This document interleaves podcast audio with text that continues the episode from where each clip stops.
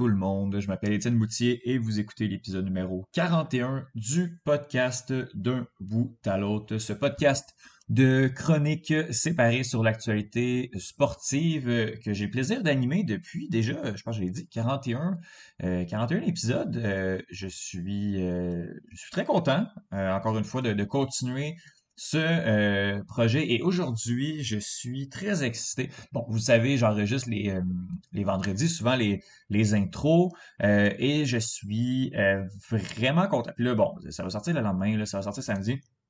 Mais je m'en vais voir mon premier événement d'art martiaux mixte ever. Je m'en vais voir Samouraï MMA ce soir pour la fête de ma copine. Euh, ça a donné, ça a donné comme ça. Euh, mais elle est, elle est euh, une fan aussi. Donc, on va y aller une petite sortie d'amoureux ce soir pour aller voir des gens se taper dessus. je suis vraiment content. Les arts c'est, c'est, c'est un sport que j'ai perdu de vue un peu en 2014. J'ai eu vers la fin de la carrière de Georges Saint-Pierre, avant, euh, ben, au moment où il a pris sa, sa, sa, pause de, de 4 ans, euh, j'étais un grand fan des arts martiaux mixtes. Euh, je me rappelle, je, regardais les, les, événements à la maison. Mais sans, sans suivre ce qui se passait, que ce soit sur la scène locale euh, ou internationale. Je suivais les grands champions, Anderson Silva, John Jones, Georges Saint-Pierre, mais euh, sinon, je suivais pas ça particulièrement. Puis bon, quand Georges Saint-Pierre a pris sa retraite, j'ai perdu l'intérêt un, peu de, ce sport en connaissant, bon, en, regardant certains gars-là, certains éléments. Bon, j'ai vu, euh, j'ai quand même assisté à l'ascension de, de Conor McGregor. Je savais qui était Khabib Nurmagomedov avant de, de, de me replonger dedans. Mais euh, c'est vraiment un sport que, j'apprécie. Je, suis retombé dedans avec euh, la pandémie. J'avais déjà acheté la, cassette des 10 premiers événements de l'UFC. Euh, ma copine et moi, on, les a regardés, puis on, a pas mal tout regardé ce qui, se fait pendant la, la, Bon, ceux, qui, me connaissent le, le savent, on, a, pas mal tout regardé ce qui se fait, puis on est tombé vraiment en amour avec le sport.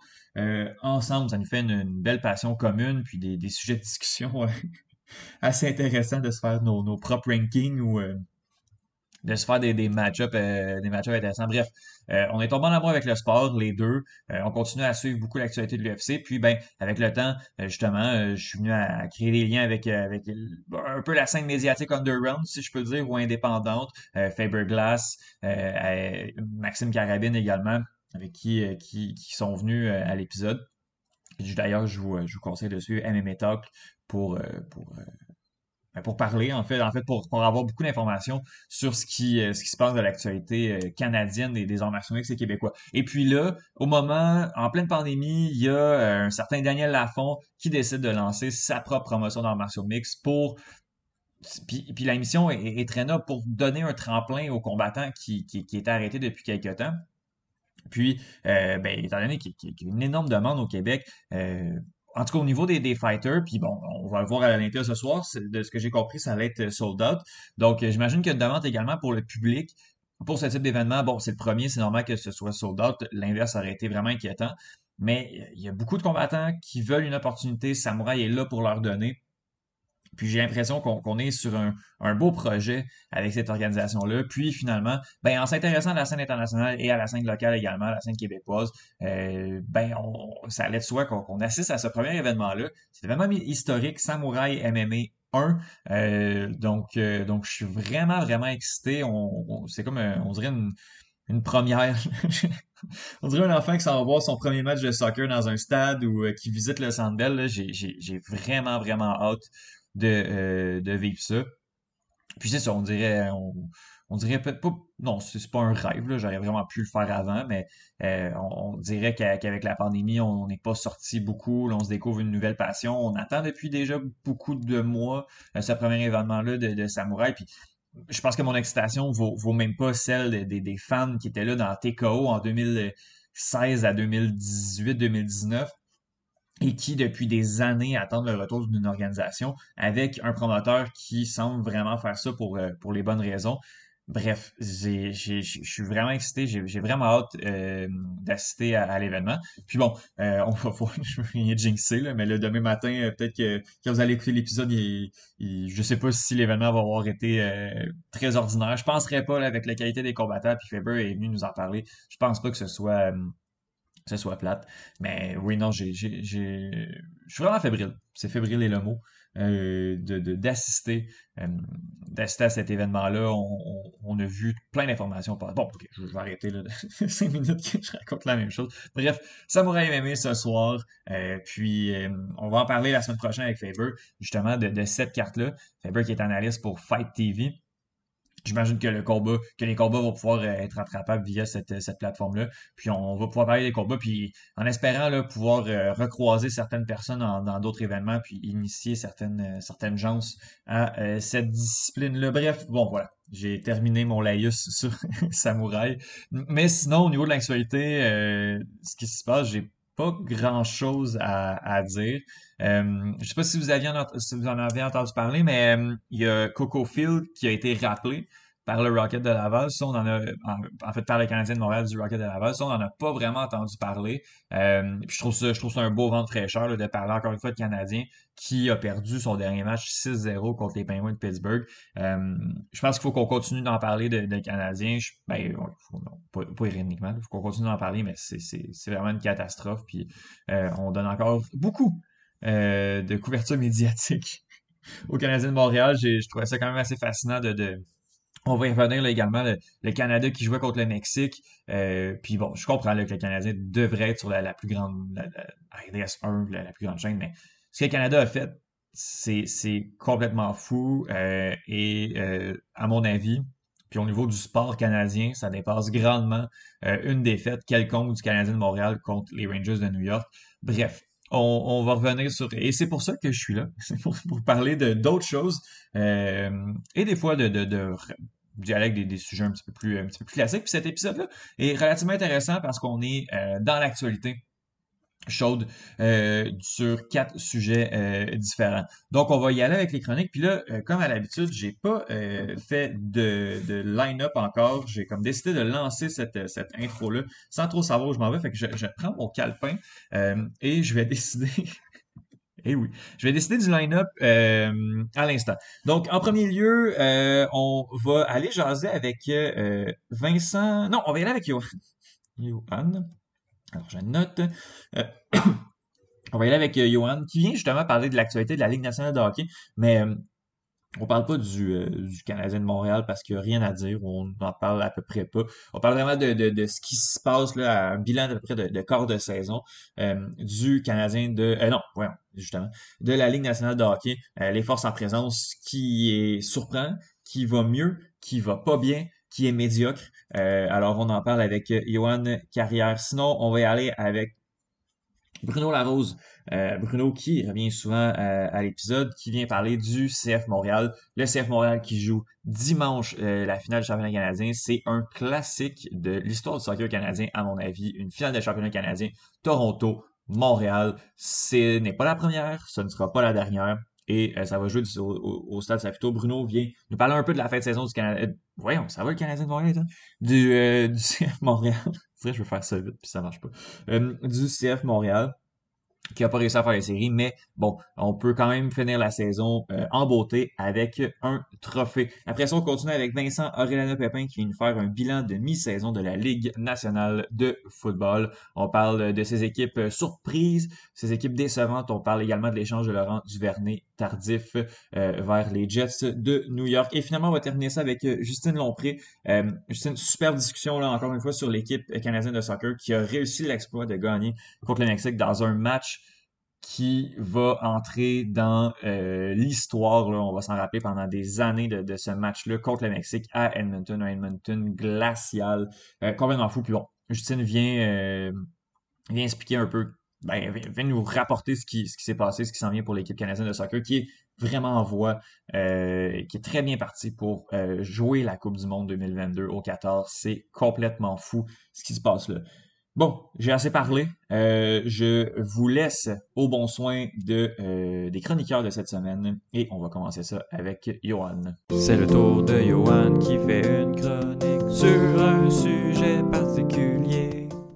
On est près de passer, euh, je dirais, le quart de saison du côté de la Ligue nationale de hockey et on vient faire un, bilan euh, justement du début de la campagne 2021-2022 de la Ligue nationale de hockey avec Johan Carrière. Salut Johan, comment vas-tu? Ça va très bien et toi, Étienne? Ça va très très bien, merci. Euh, je suis content que, tu sois là pour, euh, pour, parler, pour parler hockey. Mais écoute, on va aller justement, on va passer chacune des divisions. Commençons par la division qu'on connaît peut-être le plus, division Atlantique, mm-hmm. qui voit les Panthers de la Floride au sommet. Est-ce que c'est. Au sommet, je, pense qu'on s'attendait à une bonne saison de la part des Panthers, mais est-ce que de les voir premiers euh, et dominer la division Atlantique, c'est, je pense que c'est un peu une surprise. Ben, c'est une surprise, mais en même temps, c'est pas tant une surprise que ça. Les Panthers, qui sur papier ont un des meilleurs alignements euh, de la ligue, qui ont des éléments peut-être sous-estimés un petit peu quand on pense à des joueurs euh, comme Anthony Duclair, comme Sam Bennett, qui, euh, ben, depuis qu'ils sont arrivés avec les Panthers, font très bien défensivement. Mackenzie Weegar est encore excellent cette année. Il faut dire qu'ils ont été aidés en début de saison par la renaissance de Sergei Bobrovski dans les filets. Donc, euh, Bobrovski a pas connu les, deux dernières saisons, deux dernières campagnes excellentes. là, avec Spencer Knight qui pousse en arrière de lui, peut-être que ça lui a botter le derrière, si on peut dire ça comme ça. Euh, mais oui, donc les Panthers qui, ben moi personnellement, je m'attendais à ce stade-ci de la saison au moins à les voir deuxième si ce n'était pas premier. Euh, pour, pour ce qui est du Lightning, ben voilà, il y a toujours un petit peu là, ce, hangover-là de la Coupe Stanley, lendemain de veille, qui, euh, qui, a frappé un petit peu dur cette année, plus que l'année passée. Mais, mais ça se replace pour Tampa Bay euh, présentement. Donc, euh, ils vont. Euh, on va finir par avoir un, duel au sommet entre les deux équipes de la Floride. J'ai pas d'inquiétude là-dessus. Je, te dirais aussi que la renaissance du Lightning de Tampa Bay va très bien dans mes poules où j'ai Vasilevski trois fois. Euh, donc, euh, c'était quand même un gros morceau que j'ai, euh, j'allais chercher assez rapidement aussi. Donc, je ne suis pas déçu de voir le Lightning là, commencer à se ressaisir et aller chercher. Non, j'en doute pas.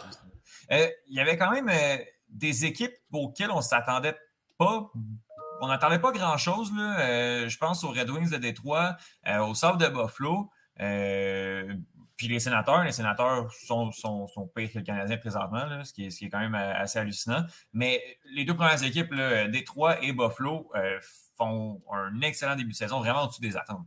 Détroit, c'était euh, un joker on n'avait aucune idée à quoi s'attendre de cette équipe-là parce qu'ils ont énormément de talent, mais énormément de jeunes talents. On pense à des joueurs comme Maurice Sider, Lucas Raymond. Ce sont des joueurs qui sont à leur première saison dans la Ligue nationale de hockey, qui ont été incroyables en Suède, qui ont été excellents au championnat mondial junior. Mais est-ce que ce jeu-là allait se transposer dans la LNH? À date, oui. Mmh Effectivement, oui, c'est ça qu'on voit. C'est une équipe qui est très jeune, mais qui a énormément de talent, qui est menée par un Dylan Larkin qui est toujours assez dangereux, on va se le dire. Il y a Tyler Bertuzzi aussi euh, dans le groupe de vétérans qui fait très bien. C'est sûr que lui, bon, il n'est pas vacciné, donc il ne peut pas venir jouer les matchs au Canada. Euh, donc, c'est sûr que ça fait qu'il ne peut pas affronter les sénateurs, les Canadiens et les Maple Leafs lorsqu'on joue à l'étranger. Ça, arrive quand même souvent. Donc, ça fait un petit peu mal à Détroit de ce côté-là. Mais quand il joue euh, aux États-Unis, il est excellent. Il est très, très dangereux. Il est bon pour jouer dans la tête de l'autre équipe. Et bien, on complète ça euh, avec des, des, joueurs, encore une fois, peut-être un petit peu sous-estimés. Un Philippe Ronek en défense qui fait très bien cette année, tant offensivement que défensivement. Et ben voilà, ça fait le travail. Donc, non, Détroit n'est pas une super puissance de la Ligue, c'est une puissance en devenir parce qu'on a encore des bons espoirs euh, qui sont à venir. Mais Détroit fait vraiment mieux que ce à quoi on s'attendait, euh, même si on ne savait pas à quoi s'attendre. C'est assez ironique euh, comme phrase, mais tout de même. Pour ce qui est de Buffalo, ben ça, effectivement, on s'attendait à ce que les Sabres soient à peu près au même niveau que les Coyotes cette saison. Il n'y avait rien de bon euh, avec les Sabres. Et ben, ça a cliqué d'une certaine manière. Là, c'est sûr qu'on n'est plus, euh, plus aussi hot qu'on l'était au début de la saison. Mais que Buffalo ait sept victoires et deux défaites en prolongation en 15 matchs, je te dirais que c'est extrêmement surprenant. Puis c'est un travail collectif là-bas. Sur papier, Buffalo est absolument atroce. Ils n'ont mm-hmm. pas de super, ils n'ont pas d'étoiles. Jack Eichel est parti, il n'a pas joué de l'année. Dylan Cousins, oui, ça en vient pas pire, mais encore du développement à passer. C'est la renaissance, encore une fois, de joueurs obscurs, des Tage Thompson, des Kyle Oposo, euh, Jeff Skinner, euh, Craig Anderson dans les filets et Dustin Tokarski on ne peut pas vraiment comprendre pourquoi ça marche à Buffalo, mais ça marche. Un petit mot sur euh, le Canadien de Montréal, Johan. Euh, deuxième pire différentiel de la Ligue. je regarde ça euh, juste après les. après les, Coyotes. oui, c'est ça. Qui, est quand même difficile à, battre. la saison est, saison catastrophe, saison un peu fichue pour, le, Canadien, de Montréal. Ouais, ben tu sais, les attentes n'étaient pas si élevé. J'ai l'impression qu'il y a peut-être des, gens qui euh, avaient peut-être des attentes un petit peu trop élevées. Nous, à Surréception, il n'y a personne qui a mis le Canadien en série à la fin de l'année. Mais que le Canadien ne se batte pas pour une place en série, ça, c'est une déception, effectivement. je pense qu'on était en droit de s'attendre à ce que Montréal soit à ce stade-ci de la saison en avant de Détroit, de Buffalo et peut-être même de Boston. Là, ce n'est pas le cas. Donc, catastrophe, oui. Puis, ben, on en a parlé à notre dernier épisode. Est-ce que c'est le temps de ben, jeter l'éponge puis regarder vers l'avenir pour le Canadien? Parce que là, cette saison, ça ne s'en va pas du tout dans la bonne direction.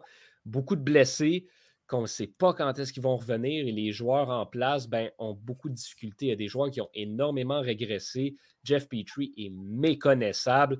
Euh, dans les buts, tout le monde est blessé. Euh, Price n'est pas là. Allen a une commotion cérébrale. Ça va assez mal. Euh, puis pour le reste de la défensive, ben, l'expérience David Savard, ça ne fonctionne aucunement. donc, ça aide pas du tout, puis on ne sait pas quand est-ce qu'Edmondson va revenir. Et à l'attaque, ben encore une fois, Cole Caulfield, ça n'a pas fonctionné. Nick Suzuki roule très bien, mais c'est le seul qui a une certaine constance au niveau de la production offensive. Christian Devorak, autre expérience qui n'a pas fonctionné.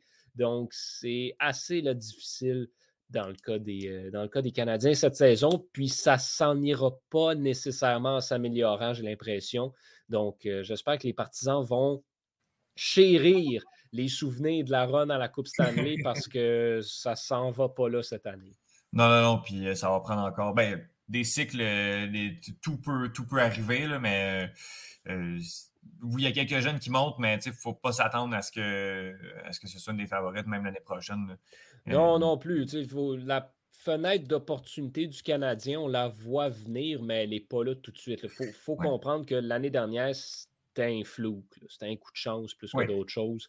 Euh, fait que c'est pas pour tout de suite. Mais d'ici 3, 4, 5 ans, euh, assurément, le, Canadien pourrait être une des très bonnes équipes de la Ligue. Mmh Division euh, métropolitaine, euh, quand on en a parlé, là, on a fait notre prévision. Euh, on disait que ça allait être une, division qui, allait être extrêmement serrée, pas beaucoup de bonnes équipes, mais il n'y en a pas qui, sortaient du lot. Puis quand on regarde le, classement, le top 3, ben, il y a un point qui sépare la première de la troisième place. Oui, les Hurricanes ont joué moins de matchs quand même que les Capitals et les Rangers, mais ça reste excessivement serré dans cette division-là. là ben, c'est très, très exactement ça. Les Hurricanes qui sont partis en feu n'ont pas perdu pendant les trois premières semaines d'activité, je pense. Euh, c'était vraiment de toute beauté. C'est une jeune équipe qui vraiment est très solide à toutes les positions. Euh, et encore une fois, tu as des gens qui, des, des joueurs qui renaissent un petit peu. Frédéric Anderson, il avait besoin d'un nouveau départ.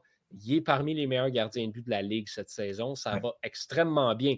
Tony D'Angelo, un nouveau départ pour lui. On lui donne une deuxième chance. Il est parmi les meilleurs pointeurs chez les défenseurs cette saison. Donc, au grand plaisir de moi qui l'a dans mon pool.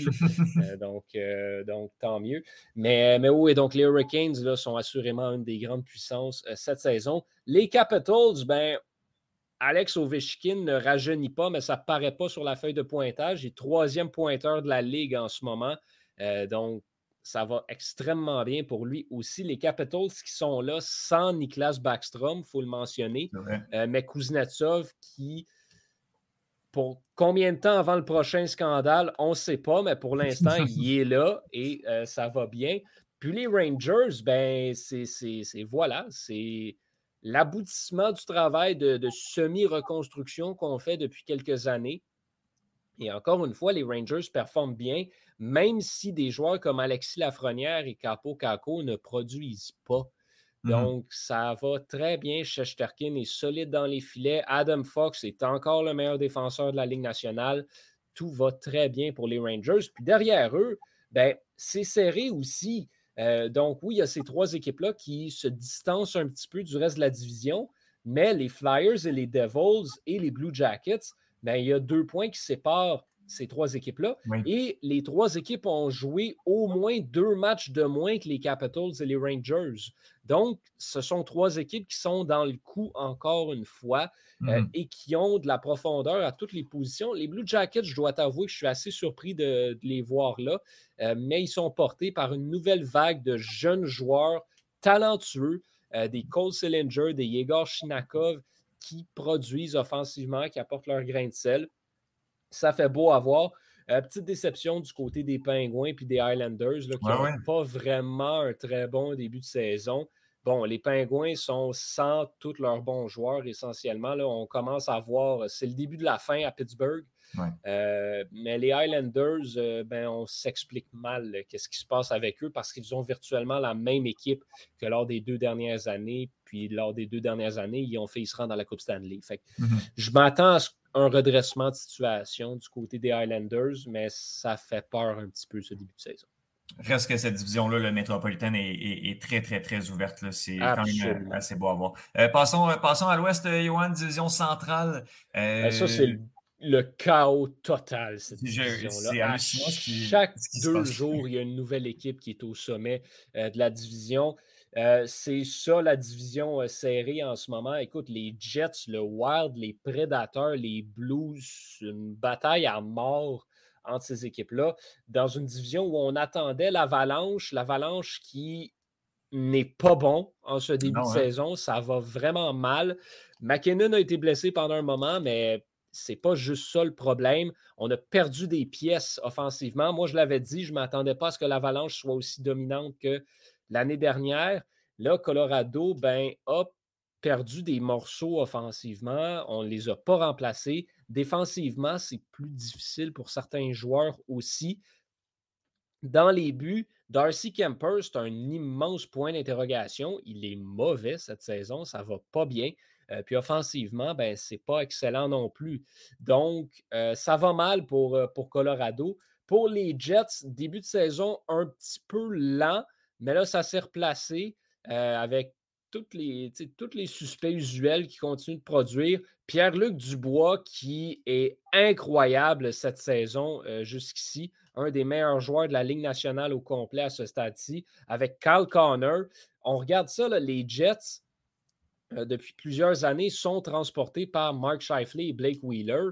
Et ces deux joueurs-là ne produisent pas cette année. Ce C'est pas facile du tout. C'est le reste euh, de l'escouade qui produit. Connor, Healers, Dubois, Cop également, euh, qui est excellent. Neil Pionk en défense apporte son grain de sel aussi. Un gars comme Nate Schmidt, on savait qu'il allait pouvoir avoir une renaissance à Winnipeg. On le voit, puis Connor à c'est une valeur sûre dans les filets. Donc, ça va très bien pour Winnipeg. Le Wild, ben voilà, un effort collectif également.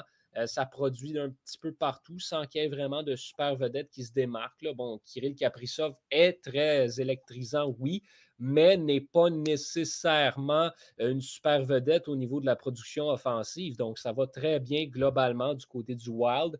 À Nashville, ben ça, c'est vraiment intéressant ce qu'on voit. Mmh. Michael Granlund et Matt Duchesne ont mangé quelque chose durant la saison morte. Ils sont en mission cette année pour remonter leur valeur. Ils sont excellents. UC Saros, même chose.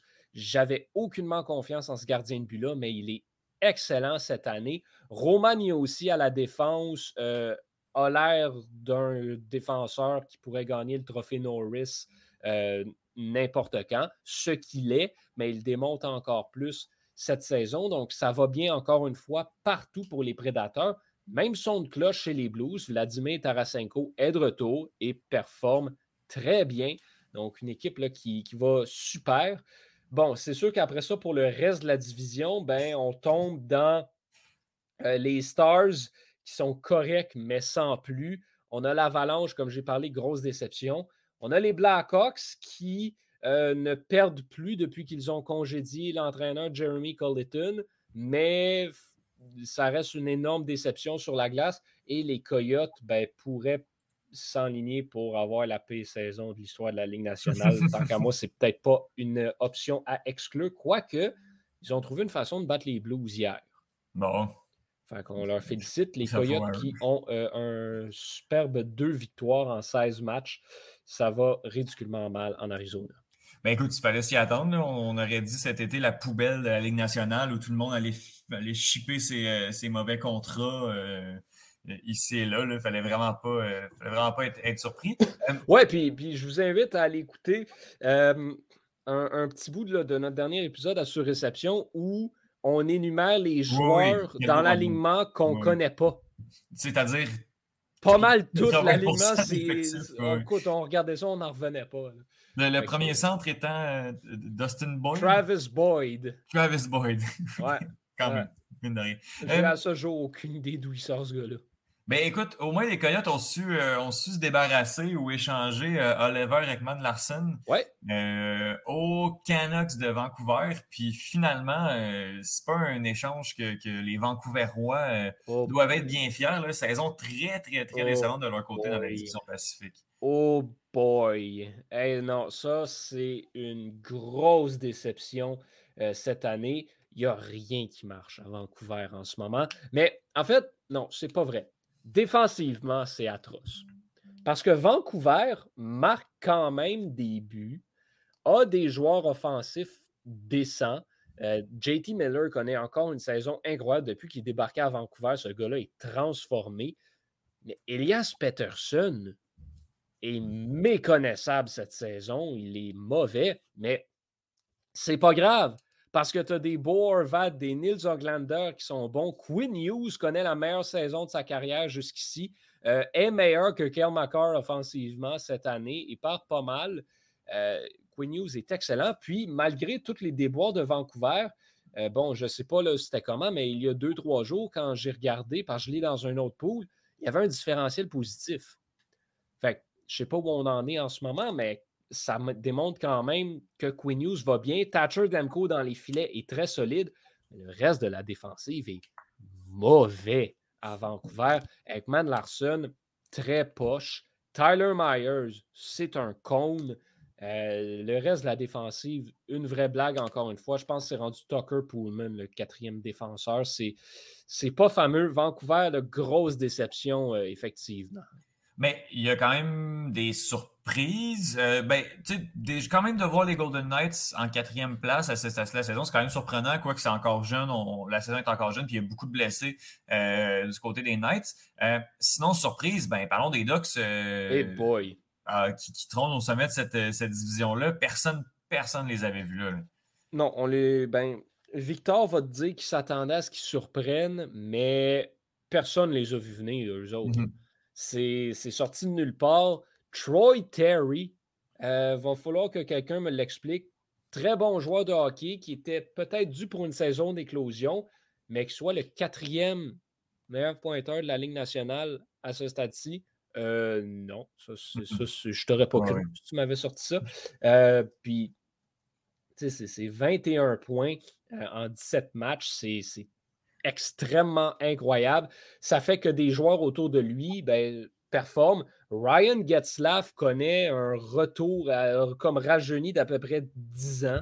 Euh, de la façon dont il joue cette année, c'est incroyable. Puis c'est une équipe qui est très jeune, un peu comme avec Détroit, ont beaucoup de jeunes espoirs qui ont enfin fait leur début dans la ligue, notamment Troy Terry, euh, et qui performe. Trevor Zegras, bon, on s'attendait peut-être à une plus grosse apport offensif, mais il n'y a pas besoin Parce qu'un gars comme Getzlaff fait le travail, Terry aussi, euh, Isaac Lundestrom, Jamie Drysdale, Mason McTavish, choix de repêchage au dernier, euh, choix de premier tour au dernier repêchage, qui a fait l'équipe, qui est encore avec l'équipe. Euh, des gars comme Cam Fowler et Kevin Shattenkirk sont eux aussi revenus cinq ans en arrière. Et John Gibson, ben, a repris goût à jouer au hockey. C'est pas mêlant. L'année dernière, son équipe était atroce, donc lui aussi. Là, cette année, son équipe joue du hockey correct. Il s'occupe du reste. C'est incroyable ce qui se passe avec les Ducks, euh, qui ont quand même joué plus de matchs que tout le monde dans la division Pacifique. Mm-hmm. Mais euh, ceci dit, c'est très, très, très surprenant de les voir là en ce début de saison. Et un petit mot euh, sur le Kraken qui, qui, en est à sa première saison dans la Ligue nationale de hockey. ouais, oups. Mais pas, pas une énorme surprise au vu de l'effectif. Ouais, ben écoute, moi je m'attendais, selon ce qu'on avait vu au camp d'entraînement et dans, le, dans la pré-saison, je m'attendais à vraiment mieux que ça. Je m'attendais au moins à ce qu'ils soient en avant des équipes comme les Sharks, comme les Kings. Euh, oups. C'est tout ce que j'ai à dire dans le cas du Kraken. Il n'y a rien qui marche. Euh, je ne sais pas pourquoi on se surprend que Philippe Grubauer ne soit pas excellent, par contre. Euh, parce qu'il a beaucoup profité de son équipe l'année dernière qui était Colorado. Mais euh, non, écoute, le Kraken, euh, on va oublier ça. Ce ne sera pas les Golden Knights, mais on a une stratégie différente. On a Matthew Beniers qui va s'en venir dans les prochaines années. Là, on va aller chercher un autre choix de qualité au prochain repêchage. Mm-hmm. On commence à construire peut-être un petit peu plus. On pense à long terme, contrairement à Vegas qui était dans le gagner maintenant et qui le sont encore. Euh, c'est un petit peu différent, donc euh, ce sera à surveiller pour le Kraken, mais on va peut-être oublier la saison inaugurale qui ne sera pas euh, tout feu, tout flamme. Non, définitivement pas. Yvan, on va parler, parlons de quelques individualités. si on regarde les points euh, des, joueurs, euh, tu sais, bon, on a Dreisaitl, McDavid qui, qui font du deux points par match. C'est un mm-hmm. peu indécent. Euh, c'est complètement fou. Sinon, on a parlé de Troy Terry. Alexander Ovechkin, troisième rang des, des, pointeurs à 36 ans, retrouve un certain niveau élite. c'est quand même surprenant de le voir là. Mais moi, ce qui me surprend le plus, c'est de voir le neuvième pointeur présentement chez, du côté de la Ligue nationale de hockey, Lucas Raymond. sa saison recrue. Euh, fait, ben, surprend puis, puis fait vraiment bien. Écoute, 1, 2, 3, 4, 5, 6, 7, 8. Ouais, 9e, c'est ça. Euh, à égalité avec Andrei Zvechnikov, avec JT Miller, avec des joueurs comme ça. Lucas Raymond, voilà, on en a parlé. Lucas Raymond, là, c'est un joueur élite. Mm-hmm. C'est tout un joueur de hockey. Euh, qui était pressenti pour être, qui avait glissé un petit peu dans les rangs euh, à cause de la façon dont il était utilisé en Suède. Euh, et ben, quand les Red Wings l'ont repêché troisième au total, moi, je n'étais pas surpris. Euh, mmh je n'étais pas surpris du tout. parce que c'est ça, c'est ce genre de joueur-là qui peut être parfait. et vraiment, il est bon dans tout. Donc, je suis très content de le voir réussir. 18 points jusqu'ici cette année. C'est excellent, c'est très bien. Il mène toutes les recrues et c'est Moritz Sider qui est deuxième avec 13 points. Donc voilà, c'est incroyable de voir euh, Raymond aller de la sorte et il le mérite amplement. C'est un joueur qui ne va cesser de produire. On parle d'un des meilleurs joueurs de la Ligue nationale d'ici euh, 5 ans. Ben, puis présentement, euh, est un des meilleurs joueurs de la Ligue nationale. Ben, au niveau offensif, c'est sûr qu'il n'est pas encore là. Je te dirais que est-ce que Lucas Raymond va faire l'équipe olympique de la Suède? Pourrait, je ne mmh sais pas par contre. C'est là qu'on est, euh, de ce côté-là. Écoute, à, suivre, euh, à suivre tout ça, les Olympiques euh, sont quand même bientôt. Donc, ouais, ça, ça va être intéressant. on, se fera, on fera une chronique là, éventuellement parce que je tiens à le dire d'avance. S'il n'y a pas de blessés, selon moi, l'équipe des États-Unis pourrait être la meilleure de tous les temps. Oh, ben écoute, euh, on se fera un. D'après moi, il va y avoir matière à débat avec ce que tu nous dis ici. Fait qu'on va se trouver quelqu'un qui, euh, qui va cheer pour l'équipe canadienne. Puis euh, on se fera. oh non, non, non, mais attends, attends, attends. Moi, je, non, non, américaine, la meilleure version des États-Unis de tous les temps. Ils seront quand même pas meilleurs que le Canada, mais ah, c'est la meilleure équipe américaine de l'histoire. OK, ben dans ce cas-là, on va prendre un angle différent. tu viendras nous parler de, l'effectif puis, euh, puis, la comparer. Euh, on, s'arrangera. Si je peux juste aussi euh, une autre surprise. Ben oui, oui. Ben, on niaise beaucoup les Coyotes, mais Shane Bear a présentement 13 points. Ben oui. qu'on l'avait oublié. Écoute, c'est un des meilleurs pointeurs chez les défenseurs. Qu'est-ce qui se passe avec lui? aucune idée. Mais c'est, écoute, quand ça, c'est ça arrive quand tu joues sans aucune espèce de pression. Ça, ça marche. Ben écoute, oui, euh, assez particulier aussi la manière. Je pense qu'on l'a donné euh, au Coyote. Ben écoute, euh, pourquoi pas? C'est un joueur de talent, donc puis qui est pas si, n'était pas si brûlé que ça, à 28 ans. Donc ben tant mieux, tant mieux pour lui s'il peut, s'il peut renaître dans, une équipe où il est un peu esselé. Et peut-être quitter, hein, quitter l'Arizona dans les, dans les, prochains, les prochains mois, voire les prochaines années. Yvan Carrière, je te remercie énormément, puis on se parle très bientôt. Sans faute, merci beaucoup.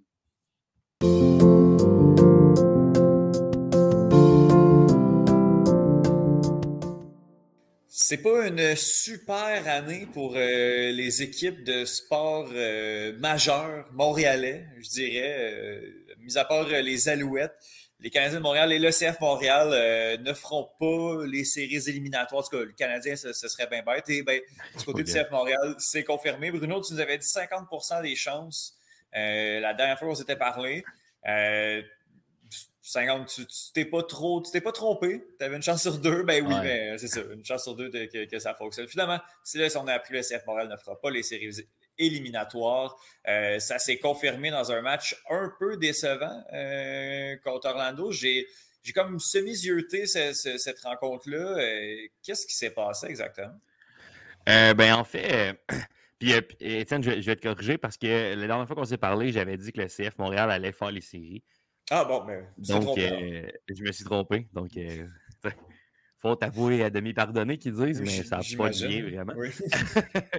Donc, euh, ouais, dans ce dernier match-là contre Orlando, il y avait euh, une belle foule euh, au, stade de Saputo après la, démission, bon, démission entre parenthèses de Kevin Gilmore.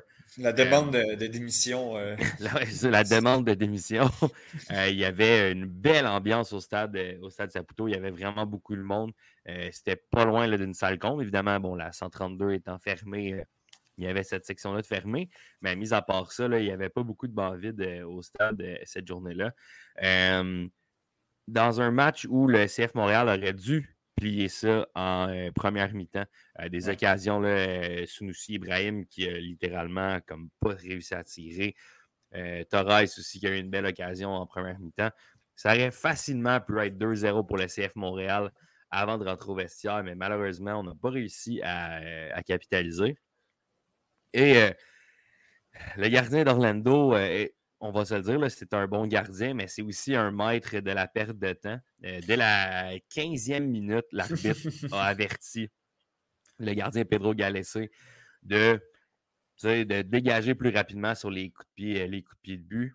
Et il, a réussi à se sortir sans carton jaune de ce match-là. Ça, moi, ça, ça On parle beaucoup de l'arbitrage dans ce match-là qui a été coup-ci, coup-ça, mais moi, que ce gardien-là n'ait pas eu de carton jaune quand il a eu un avertissement à la 15e minute et qu'à chaque fois, il prenait 5 secondes de plus.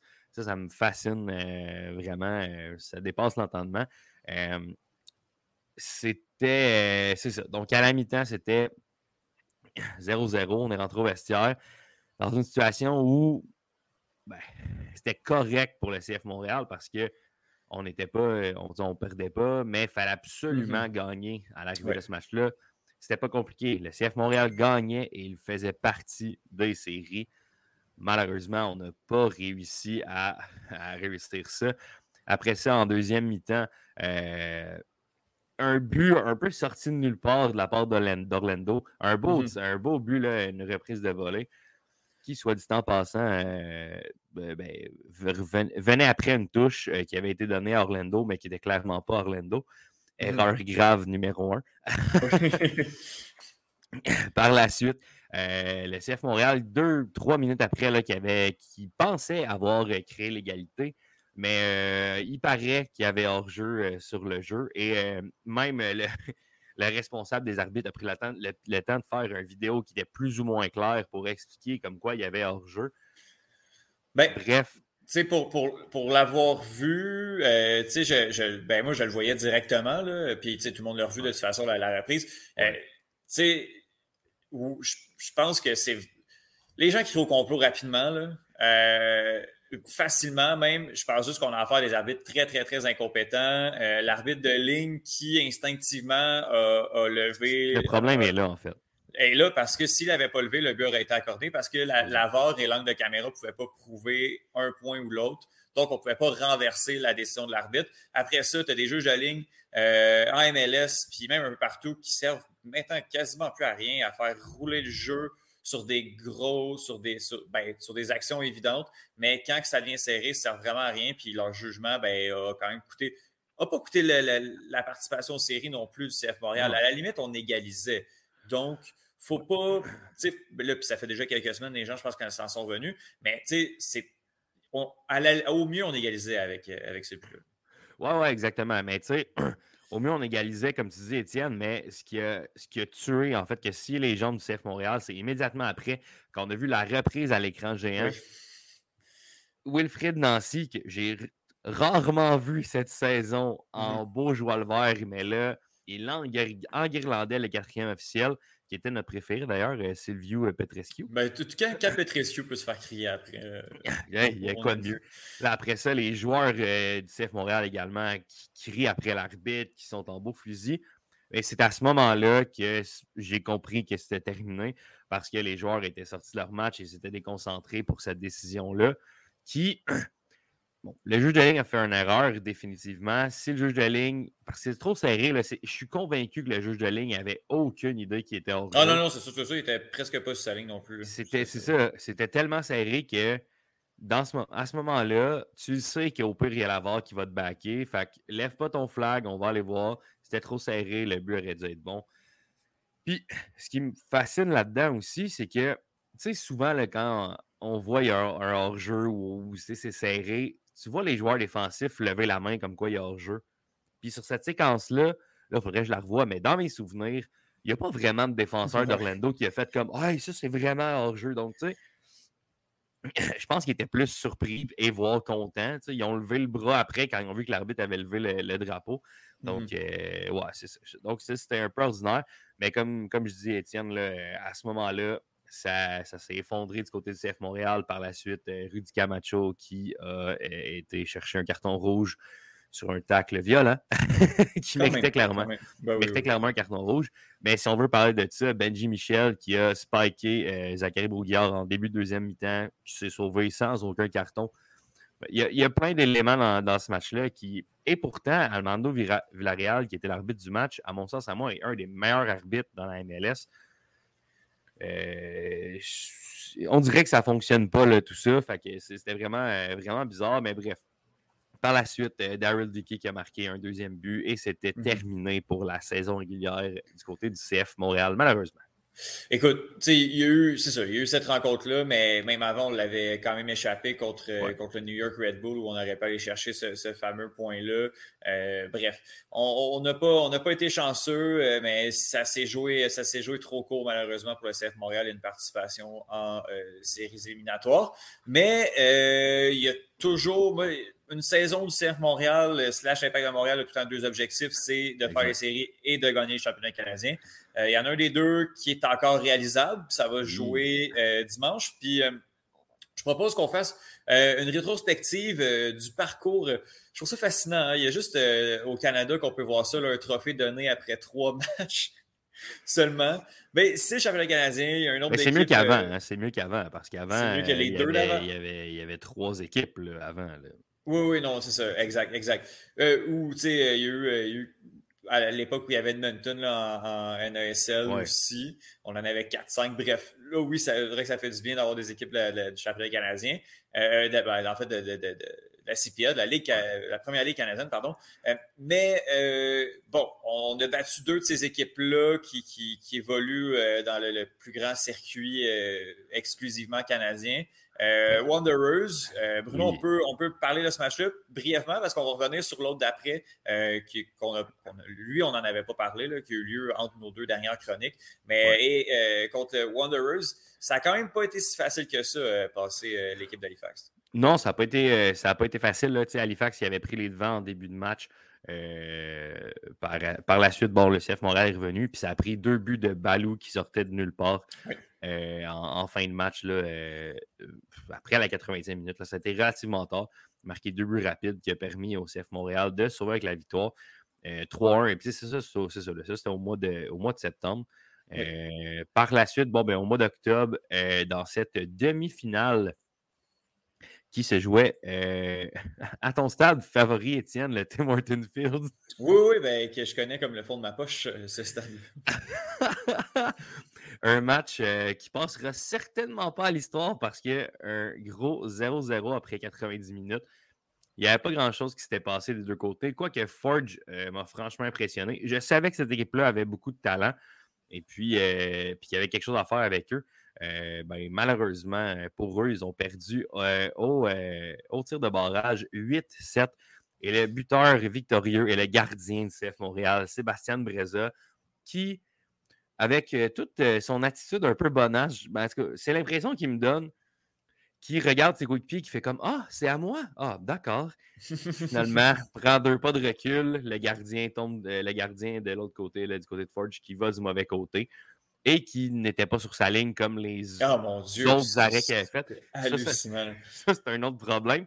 La majorité des arrêts qui ont été faits du côté du gardien de Forge, euh, les, les, les, tirs auraient dû être repris. Là. Je pense qu'on n'aurait pas, on pas été obligé de se rendre là, mais en même temps, c'est tellement plus beau de voir un gars comme Sébastien Breza qui a l'air un peu de s'en foutre, puis qui finalement marque mm-hmm. victoire euh, et on se rend en finale du championnat canadien contre l'ennemi.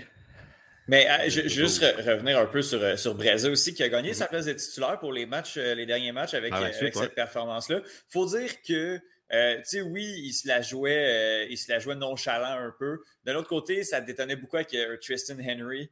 Euh, de l'autre côté qui mhm. était en train de se déconstruire complètement. Ah euh, peut-être que, peut que Breza a, voulu aller chercher un peu l'ascendant mental, montrer qu'il était beaucoup moins affecté que, son adversaire parce que, je veux dire, il savait clairement que c'était à lui. Oui, oui, euh, définitivement. C'est ça, là. mais non, non, c'est ça. C'était quand, même, quand même une belle séquence de voir le back-à-back Kyle Baker, Omar Brownie et David Chouanière. Euh... Oh, Chouanière qui a fait tout un tir. C'était oui, oui, oui, C'était coquille, très, très coquille. D'ailleurs. Brésil a regardé, fait comme tout mon petit maudit, bravo. Euh, Clairement. Ah non, à la fin, ça n'arrêtait pas.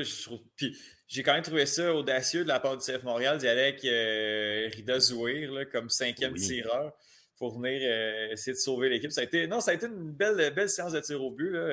C'est la, deuxième fois en deux compétitions, en deux championnats canadiens que, le CF Montréal a recours à, ce fait de jeu-là. Euh, puis on va peut-être, justement, avoir besoin, Bruno, euh, contre le Toronto FC dans la deuxième finale consécutive, je dirais, du championnat canadien. Toronto FC, CF Montréal, mais cette fois-ci du côté du Stade Saputo. Oui, cette fois-ci, ce sera au stade Saputo. Euh, j'espère que ça ne se rendra pas en, tir de barrage parce que je pense pas que mon, mon, cœur va. Euh, tu, vas, tu, vas, caler trois beach day every pendant cette. parce, que, parce, que dans mon salon, c'est encore pas prêt. Je regardais ça sur mon ordi contre, euh, contre Forge.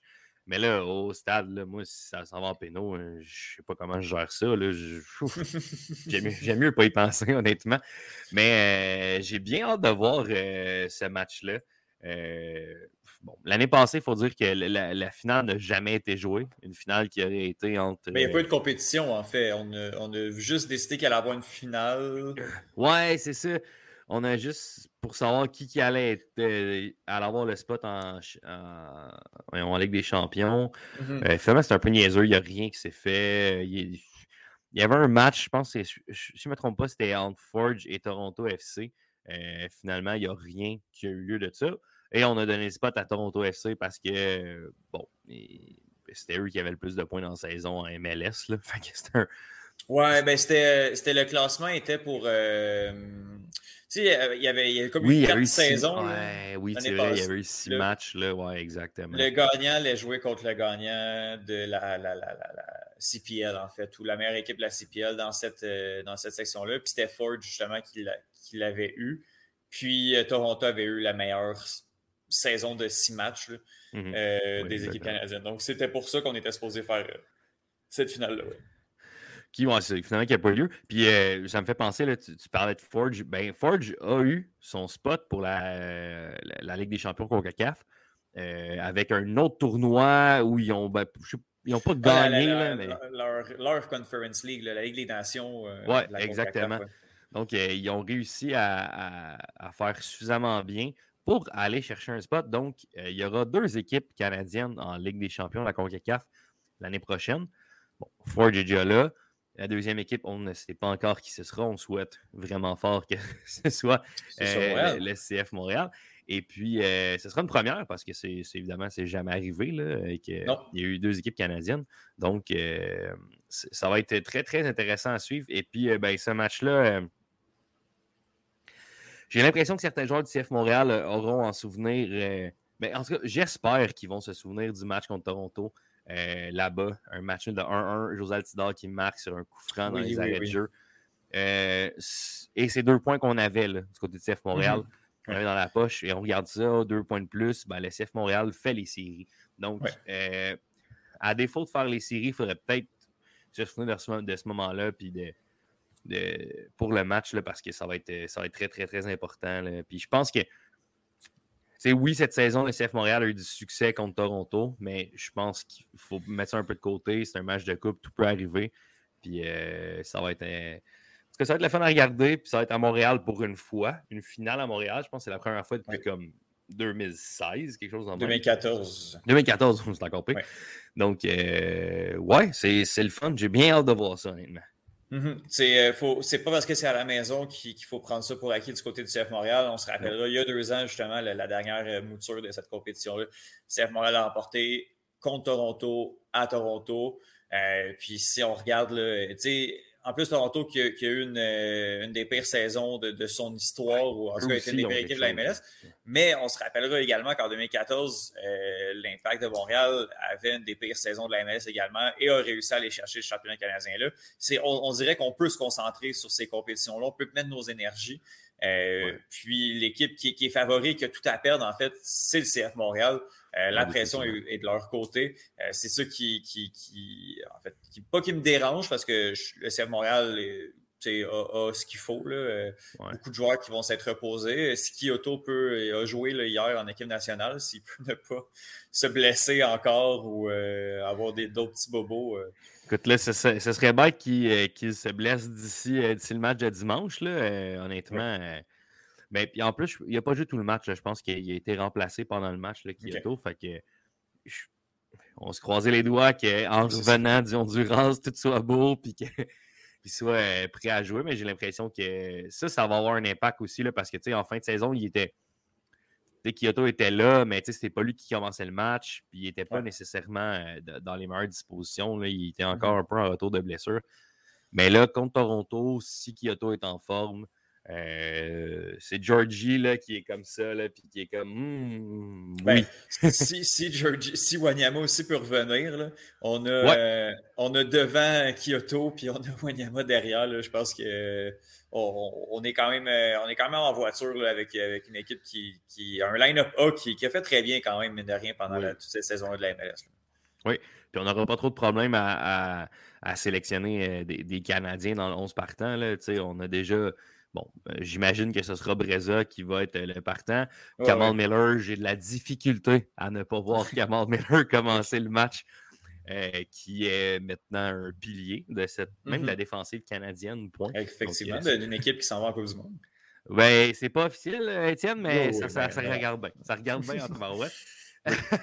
Et puis un Mathieu Chouanière aussi. Là, donc, euh, on a déjà là nos trois Canadiens qui vont commencer le match. Moi, j'ai l'impression que ce sera eux les trois. Est-ce qu'il y aura quelqu'un d'autre qui sait? Peut-être que Piet, pourrait se rajouter aussi. Ce serait une possibilité, un Piet Wanyama euh, mm-hmm. en milieu. C'est ça, ça aussi, c'est une possibilité. Mais bref, j'ai bien, bien hâte de voir ce match dimanche. Alors, c'est dimanche 13h euh, du côté du Stade Saputo. Je ne sais pas s'il va. Euh, d'après moi, il va y avoir encore des billets disponibles, mais l'ambiance va être. oui, c'est ça. Je pense que ça va être une belle ambiance cet après-midi-là. Euh, beau milieu du mois de novembre, une finale de championnat canadien, derby de la 401. Euh, on regarde ça avec, euh, intérêt. ça va être J'espère, j'espère quasiment qu'il annonce la neige. Oui. Tu sais, un, un, un, petit peu de neige, là, tu sais, pas aussi hot qu'Edmonton. Oh, mon doux Seigneur, non, il annonce 7 degrés. Ça, c'est calme. Ah, OK. Bon, ben, oui, en même temps. Je sais pas si grave que ça. 7 degrés, une game de soccer, là, bien habillé. J'espère qu'il n'y aura pas trop de vent. Ouais, c'est ça, exactement. ouais. Bruno Arose, je te remercie beaucoup. Puis on s'en parle la semaine prochaine pour euh, boire et écouter. C'est vrai, on, va boire et écouter. On va tout faire ça. Merci beaucoup. Salut Étienne, merci.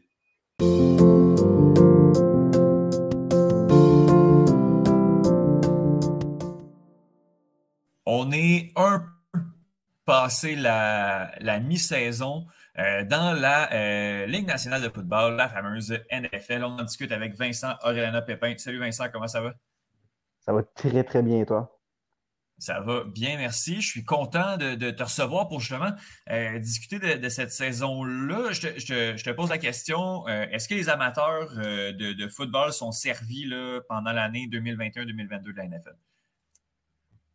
S'ils sont servis par du jeu de qualité, la réponse c'est oui. Par contre, euh, au niveau, euh, au haut du classement, dans le haut du classement, dans les deux conférences, par contre, on peut être un petit peu déçu parce qu'on s'attendait à ce que les Chiefs de Kansas City soient aussi explosifs qu'ils l'ont été à l'offensive pendant les deux, trois dernières années, puis c'est pas du tout le cas. On peut blâmer ça sur le fait probablement que les défensives se sont ajustées avec leur couverture. Ils sont allés chercher du personnel qui est plus apte, qui a plus les capacités de couvrir les Kelsey, puis les Hill, puis les Michael Hardman ou les DeMarcus Robinson. On peut également peut-être blâmer ça sur le fait que Patrick Mahomes prend juste des décisions, des, très mauvaises décisions cette saison-ci. Il se retrouve euh, à tirer de l'arrière dans plusieurs des matchs. Ça, ça le force à lancer le ballon de plus en plus. Puis c'est vraiment des décisions pauvres, des mauvaises décisions qu'il prend continuellement, régulièrement, match après match. Il lance beaucoup d'interceptions. Puis ça ne semble pas aller particulièrement bien du côté des Chiefs. Donc ça, c'est une déception. C'est également une déception de voir pour l'instant que ça. Je ne suis pas en train de dire qu'il faut paniquer si euh, on est partisan des Bucks de Tampa Bay, mais ça fait deux matchs que ça ne va pas très bien. Ils ont perdu leurs deux derniers matchs. Ils ont perdu. Ils ont-tu perdu leurs deux derniers matchs? Ils viennent de perdre contre Washington. Ça, c'était. Oui, les deux derniers matchs, oui.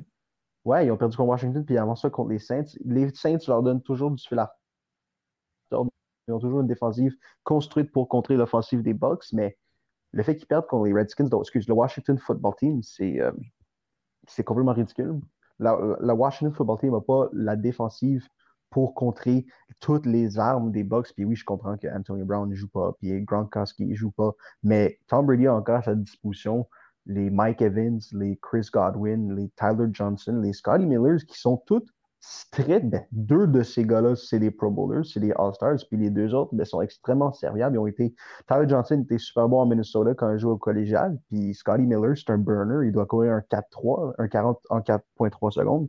Fait que je crois, ou j'aurais cru avant, avant les dernières semaines, que même sans Brown puis Gronk, Tom Brady aurait été en mesure de, de, mener une offensive prolifique, mais pour l'instant, c'est pas le cas. Puis, autre déception, parce que ce que j'ai mentionné, c'est qu'au haut du classement, on a des déceptions. Mhm. Euh, dans la NFC, une autre énorme déception, pardon, pour l'instant, c'est les Rams. Les Rams qui, je pense qu'il n'y a pas un, choix de repêchage en première ronde pour comme les quatre ou cinq prochaines années parce qu'ils ont tous échangé pour aller chercher des joueurs de qualité parce que, comme l'expression le dit, ils sont all-in maintenant. Si les Rams ne gagnent pas cette année ou si les Rams ne gagnent pas l'année prochaine, ils ont hypothéqué les dix prochaines années de leur franchise. Le programme va souffrir énormément dans les dix prochaines années et le prix à payer pour ça, ça, c'était le prix à payer pour un Super Bowl ou deux. pour l'instant, ça ne se dirige pas dans cette direction-là parce que, hey, malgré le fait qu'ils sont allés chercher les Von Miller, les Jalen Ramsey, puis euh, euh, Von Miller, Jalen Ramsey, ils ont toujours eu Aaron Donald, mais malgré le fait qu'ils ont trois des peut-être six ou sept meilleurs joueurs défensifs des comme 4-5 dernières années, la défensive s'est faite complètement ouvrir par les 49ers la semaine passée. Et puis, c'était pas sur des jeux explosifs. Les 49ers sont pas réputés pour être très explosifs avec des jeux de 20, 25, 30 verges régulièrement. Mais les 49ers, c'était course, 3 verges. Course, 4 verges. Play action, lancer de 5, 6 verges. La, la première drive du match lundi passé, Étienne, c'était c'était biblique. C'était une description de niveau biblique de la défensive, de la ligne défensive des Rams. C'était une drive qui a duré 9 minutes et demie sur 15 jeux. Les, Rams, avec le personnel qu'ils ont, ne devraient pas se faire malmener dans les tranchées par qui que ce soit. Mais malheureusement, ça a été le cas pour eux. Matthew Stafford a l'air un petit peu magané. Matthew Stafford n'a pas l'air aussi habile dans la poche de protection de sa ligne offensive. Puis quand il sort, il a l'air complètement déboussolé. C'est super décevant ce qui se passe pour l'instant chez les Rams. Puis, à mon avis, c'était une erreur d'aller chercher euh, Odell. Il n'y avait pas le choix parce que leur deuxième receveur, Robert Woods, s'est blessé. s'est déchiré un ACL. Fait qu'il avait besoin d'un de, filet de sauvetage à cette position-là. Mais Odell n'est pas pareil. C'est plus le même joueur depuis, euh, depuis sa dernière saison à, à, New York. Depuis même son avant-dernière saison à New York. Le gars, il ne sert pas à grand-chose. Ça fait trois ans qu'il pourrit pour les Browns. Puis c'est plus une valeur de nom, ce gars-là, maintenant. Mm-hmm. Les, joueurs défensifs vont devoir le respecter parce qu'il s'appelle Odell Beckham Jr., pas parce qu'il il, les brûle régulièrement sur des, sur des routes euh, courtes ou longues. Il respecte parce que c'est son nom, puis ils n'ont pas le choix. Mais, damn, les, résultats manquent pour l'instant. Fait que mhm. c'est ça, c'est les trois grosses déceptions du, au haut du classement pour l'instant. Et, pourtant, c'est ça, comme tu l'as dit, là, c'est trois équipes qui, euh, ben, pour, euh, pour les Buccaneers et euh, les, les, Chiefs qui sont au début de. Ben, en fait, qui sont au sommet de leur, de leur division. sinon, pour les Rams, on est deuxième de la NFC West. est-ce, que, mhm. est-ce qu'il y a des équipes là, qui, qui, qui, déçoivent, mais amèrement, là, dans, dans, dans, le sens où, on s'attendait à ce ben que et on est vraiment au bout du classement? C'est ça, ces trois équipes-là, en fait. Ben, je, je commencer par mentionner les divisions de ces trois équipes-là. On ne peut pas tout à fait paniquer pour l'instant pour ces trois équipes-là parce que leurs divisions sont pas particulièrement fortes. Dans le sens où les Rams, on pensait que la division des Rams allait être euh, meurtrière, cutthroat, le groupe de la mort de la, de UFA qu'on aurait pensé. Mais les 49ers ne sont pas aussi bons qu'on pensait. Les Seahawks, c'est euh, un feu de dépotoir. Il y a juste les Cards qui sont meilleurs qu'on pensait. Mais on a deux bonnes équipes dans ces divisions-là au lieu de quatre comme on pensait. Euh, les Bucks, les Saints, c'est bon, mais ils ont perdu James Winston. Ça va être difficile pour les Saints de gagner avec euh, soit Trevor Simeon ou Taysom Hill. Puis les Chiefs, malgré le fait qu'on est à. À 500, je pense, ou sont une game au-dessus de 500? Tu sais, es dans une division avec les, Broncos qui ont un carrière partant qui s'appelle Teddy Bridgewater, qui n'a jamais été impressionnant. les Raiders, qui est un autre feu de dépotoir avec la débandale de Henry Ruggs, la débandale de l'entraîneur-chef qui est maintenant en train de poursuivre la NFL, puis le, le, commish. Puis l'autre équipe dans cette division-là, c'est les Chargers, qui ont commencé super bien, qui ont battu Kansas City en début de saison, qui étaient super explosifs avec leur tout nouveau, ben leur tout nouveau carrière, leur carrière de deuxième année, Justin Herbert, Austin Eckler a l'air inarrêtable. Même eux, au ralenti, ça va pas super bien. Brian Staley, les douleurs, les growing pains qu'on appelle de nouvel entraîneur, sont en train de se présenter en en, grande quantité en ce moment, à ce moment-ci, pardon. Fait qu'on peut pas paniquer pour ces équipes-là. Puis euh, tu me demandes s'il y a une déception. La plus grande déception, c'est prendre, à mon avis, euh, les Browns. Parce que les Browns, ça fait deux, trois ans que c'est un mot, c'est une équipe sexy. Hein. dans, dans, le sens où, mm-hmm. avant la saison, en camp d'entraînement, je me souviens, il y a deux, trois ans, il y a ceux qui ont fait l'émission Hard Knocks de HBO. Fait depuis ce temps-là, les gens aiment Baker Mayfield parce qu'il est toujours à la télévision dans des, dans publicités de, Progressive. C'est une compagnie d'assurance américaine. Les gens aimaient Odell. Les gens aiment Nick Chubb parce qu'il est super bon. Puis, Miles Garrett est super bon. Fait que c'est un nom, c'est une équipe sexy. Ça fait deux, trois ans qu'on se dit, ah, Underdog, Dog Horse, Dark Horse, pardon, Browns peuvent être, vont pas gagner la AFC Nord parce que les Baltimore Ravens sont super forts, mais ils peuvent faire le Walker. J'ai pas l'impression que ça va arriver cette année cette année, ils avaient le niveau de talent pour euh, peut-être euh, prendre les attentes que les gens avaient pour eux, puis atteindre ces, euh, atteindre ces niveaux-là. Mais Baker Mayfield a été blessé, ils ont échangé Odell. Nick Chubb a été blessé aussi, Kareem Hunt a été blessé, Dearness Johnson a été blessé. C'est leurs trois meilleurs porteurs de ballon. Nick Chubb, maintenant, la semaine passée, il a manqué un match à cause de la COVID. Défensivement, sont bons. La recrue que j'aime le plus dans la ligue cette année, c'est joue pour les Browns, c'est Jeremiah Owusu-Koromoa. C'est un linebacker de Notre-Dame qui est capable de tout faire. Il n'est pas particulièrement fort, pas particulièrement vite, mais il a un instinct de tueur, il a un nez pour la balle, il va mettre sa tête sa balle, il va la faire sortir tel Peanut Tillman dans les années en, 2012-2013. Je l'adore. Par contre, l'équipe autour de lui est extrêmement décevante. Puis aussi, une autre déception dans cette division-là, c'est. Ben, pas moi, je suis pas déçu parce que je m'attendais absolument rien de la part de Ben Roethlisberger cette saison. Ben Roethlisberger, le carrière partant des Steelers, a l'air cuit, Étienne.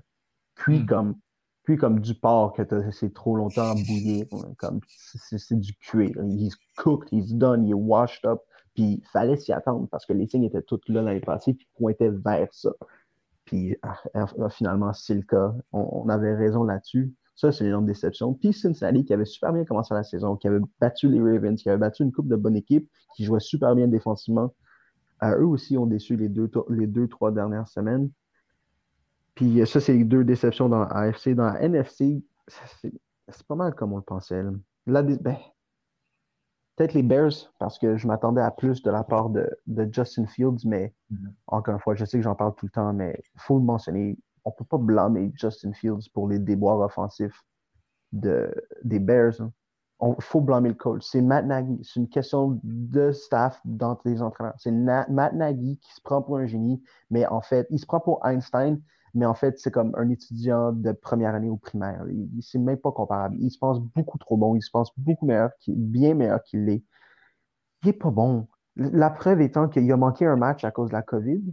Puis dans ce match-là, les Bears ont monté comme 30 points. Justin Fields est viré complètement fou. La semaine d'après, Matt Nagy revient, puis encore une fois, l'offensive est capable de rien faire. Je l'haïs, je le déteste. Je, me, je suis tellement fâché contre lui de ruiner le début de carrière d'un jeune, d'un jeune carrière prometteur comme Justin Fields. C'est vraiment décevant. Vincent, euh, si, euh, si tu avais à faire un, Power Rankings euh, des, en fait, de la, de la NFL avec, tes équipes, peu importe la, division, peu importe la conférence, tu, mets qui, tu mets qui au top ou tu peux me faire un, top 3? C'est quoi les, les, forces en présence, les meilleures équipes là, dans le moment? Ça, ça va me faire tellement mal de dire ça, mais je peux pas pas le dire parce que Étienne, c'est numéro un, à mon avis, il faut que ce soit les Cowboys. Les mm-hmm. Cowboys de Dallas, du côté offensif du ballon, malgré le fait que leur carrière partant Dak Prescott revient d'une jambe, pas, une jambe brisée, comme une jambe explosée à deux endroits différents. C'était une blessure dégoûtante, une blessure à la Alex Smith, une blessure à la Gordon Hayward, une blessure à la Kevin Ward de Louisville il y a de cela 10-12 ans.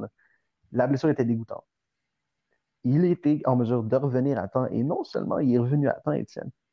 God damn, il n'a rien perdu. Puis avec l'émergence de Silly Lamb comme étant un des 3-4 meilleurs receveurs dans la ligue, on l'a vu venir. Il était incroyable à Oklahoma sur les, sur les routes courtes, longues, explosives, out of the backfield.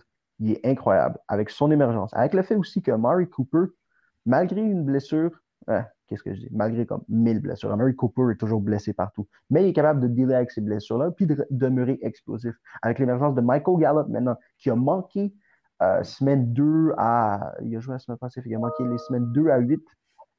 Malgré ça, ils ont été quand même capables de compter quasiment 30 points par match parce qu'ils se concentrent sur leur grande force, qui est la ligne offensive, qui peut bloquer de façon monstrueuse pour les Ezekiel Elliott et maintenant, ils impliquent beaucoup plus Tony, Pollard.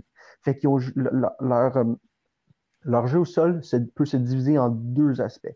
Tu as le jeu de puissance avec Ezekiel Elliott qui pèse 250 livres, qui va vous rentrer dedans. C'est des jabs, jab, jab, jab. Course dans le milieu avec Ezekiel Elliott, jab, jab. Ça vous fatigue. Puis ensuite de ça, sur les deuxième essais, troisième essai, tu donnes la balle à Tony Pollard, pardon, qui est un peu plus petit, qui est beaucoup plus rapide, beaucoup plus agile latéralement, qui attrape mieux le ballon en sortant du backfield, ça, c'est le uppercut. Ça, c'est le crochet.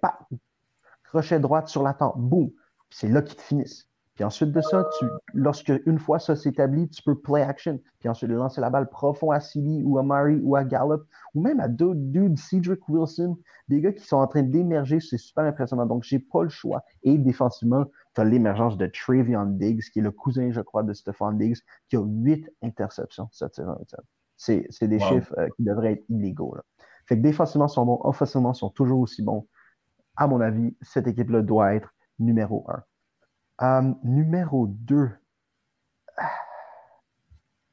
les, gens vont me traiter de, vont m'accuser de favoritisme. Et euh, oui, c'est absolument le cas. Il faut, encore que je mette, faut encore que je mette Tampa Bay. Parce mm. que Gronk va revenir. Euh, Antonio Brown va revenir. Par contre, je ne sais pas si Antonio Brown va revenir. T'as-tu vu la nouvelle ce matin? non, je vu. Non, non. apparemment, il a utilisé, ou il aurait utilisé, il se fait accuser par son, euh, ah oui, chef, ouais, son, chef cuisinier, le gars qui fait sa bouffe, d'avoir utilisé un, faux passeport vaccinal ah, ou une fausse carte de vaccination. Fait qu'on comment la NFL réagir à ça. Mais à pleine puissance, avec les Gronk et les Anthony Brown, puis les Leonard Fournette en santé, je pense pas que qui que ce soit peut battre les Bucks. Hein. Ils sont, trop forts. Puis, défensivement, ils viennent de perdre Vita, euh, Vita Vea. Lui, il va revenir parce qu'il est fait fort aussi, mais à pleine force, à mon avis, c'est la meilleure équipe au pays, la meilleure équipe dans la ligue. Fait que je les mets deuxième parce qu'ils sont pas euh, en santé pour l'instant. Puis troisième, je ne mettrai pas les euh, Packers.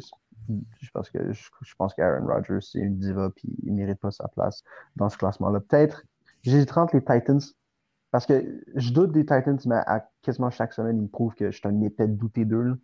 Leur défensive n'est pas si bonne que ça, mais l'expression en anglais, c'est bend, don't break. Fait que tu peux plier, mais tu ne brises pas. Mm-hmm. C'est ça, la défensive des Titans. Ils vont se faire. Les gens peuvent courir sur eux, les gens peuvent euh, passer sur eux. Les gens vont accumuler beaucoup de verges au sol et dans les airs contre eux. Mais lorsque vient le temps de défendre dans la zone rouge, à l'intérieur des lignes de 20 verges, ils sont en mesure de le faire. ça, c'est du classique. Euh, c'est du classique Patriots. L'entraîneur-chef des Titans, c'est Mike Vrabel, qui a joué defensive end pour euh, Bill Belichick. Il a gagné trois Super Bowls avec Bill Belichick pour les Patriots. Fait que c'est du classique Bill Belichick. C'est du classique Patriot. Puis ça fonctionne. Ça fonctionne pour eux pour l'instant. Fait que si je ne mets pas les Titans, je mettrai les Cardinals, qui sont extrêmement surprenants. Puis encore une fois, on est épais d'avoir été surpris par ça parce qu'ils sont allés chercher les A.J. Brown, ils sont allés chercher des J.J. Watt qui, oui, est blessé, mais ils sont également allés chercher des jeunes joueurs extrêmement rapides en défensif. Il fallait s'attendre à ce qu'on voit en ce moment de la part des Cards parce qu'ils ont énormément de talent. Puis je ne les vois pas vraiment ralentir d'ici la fin de la saison.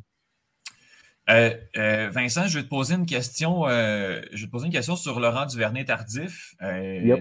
Québécois qui, est parti des Chiefs de Kansas City, qui a été échangé. Euh, en premier lieu, on, va parler après ça de l'équipe. Euh, bon, du Vernet Tardif se rapproche de la maison, là, mais il se retrouve dans une équipe euh, un petit peu moins talentueuse. Mais avant, avant ça, j'aimerais ça savoir là, pourquoi, en fait, du Vernet Tardif, pourquoi les, Chiefs ont décidé d'échanger du Vernet Tardif? est-ce que le, en fait, est-ce que le, joueur en échange est plus talentueux? Est-ce que c'est un besoin qu'on avait? Pourquoi on a décidé? Je sais même pas qui ils sont allés chercher en échange, les Chiefs. T'as-tu le nom du gars? -tu la euh, c'est un tight end, c'est Daniel Brown. fuck, pardon mon langage. Euh, non, absolument pas. Je n'ai jamais entendu parler de ce gars-là. Puis si j'en ai pas entendu parler, c'est parce qu'il est pas bon. Regarde, mm-hmm. regarde. Euh, prenons ça avec un grain de sel. Si tu es dans la NFL, tu es bon. Si tu joues dans la NFL, tu es dans le 0,01% des meilleurs athlètes au monde. Mais au niveau comme de la ligue, tu pas bon. Puis la raison pour laquelle ils ont échangé du Johnny Tardif, c'est assez simple, puis c'est pas une opinion populaire, mais en fait, c'est pas une opinion, c'est un fait. C'est qu'il ne jouait pas. Puis la raison pour laquelle il ne jouait pas, c'est qu'il joue, il est pas bon, là. Comme il a, mm-hmm. été super bon ces quelques premières années, j'y enlèverai jamais ça. Il s'est mérité son contrat de casse. C'était quoi? 11 millions de dollars par année sur 4 ans, 44 millions, je crois. Il s'est mérité ça parce qu'il a joué super bien pendant quelques saisons. Mais euh, juste avant la COVID, son niveau de jeu a diminué de façon considérable. Puis post-COVID, il a manqué un an. Tu ne peux pas manquer un an puis t'attendre à revenir au même niveau. C'est impossible. Il n'y a personne au monde qui va être capable de faire ça, à part peut-être les Kevin Durant ou les Kobe Bryant qui reviennent de, de ACL déchiré, de tendon d'Achille déchiré, qui vont revenir au même niveau.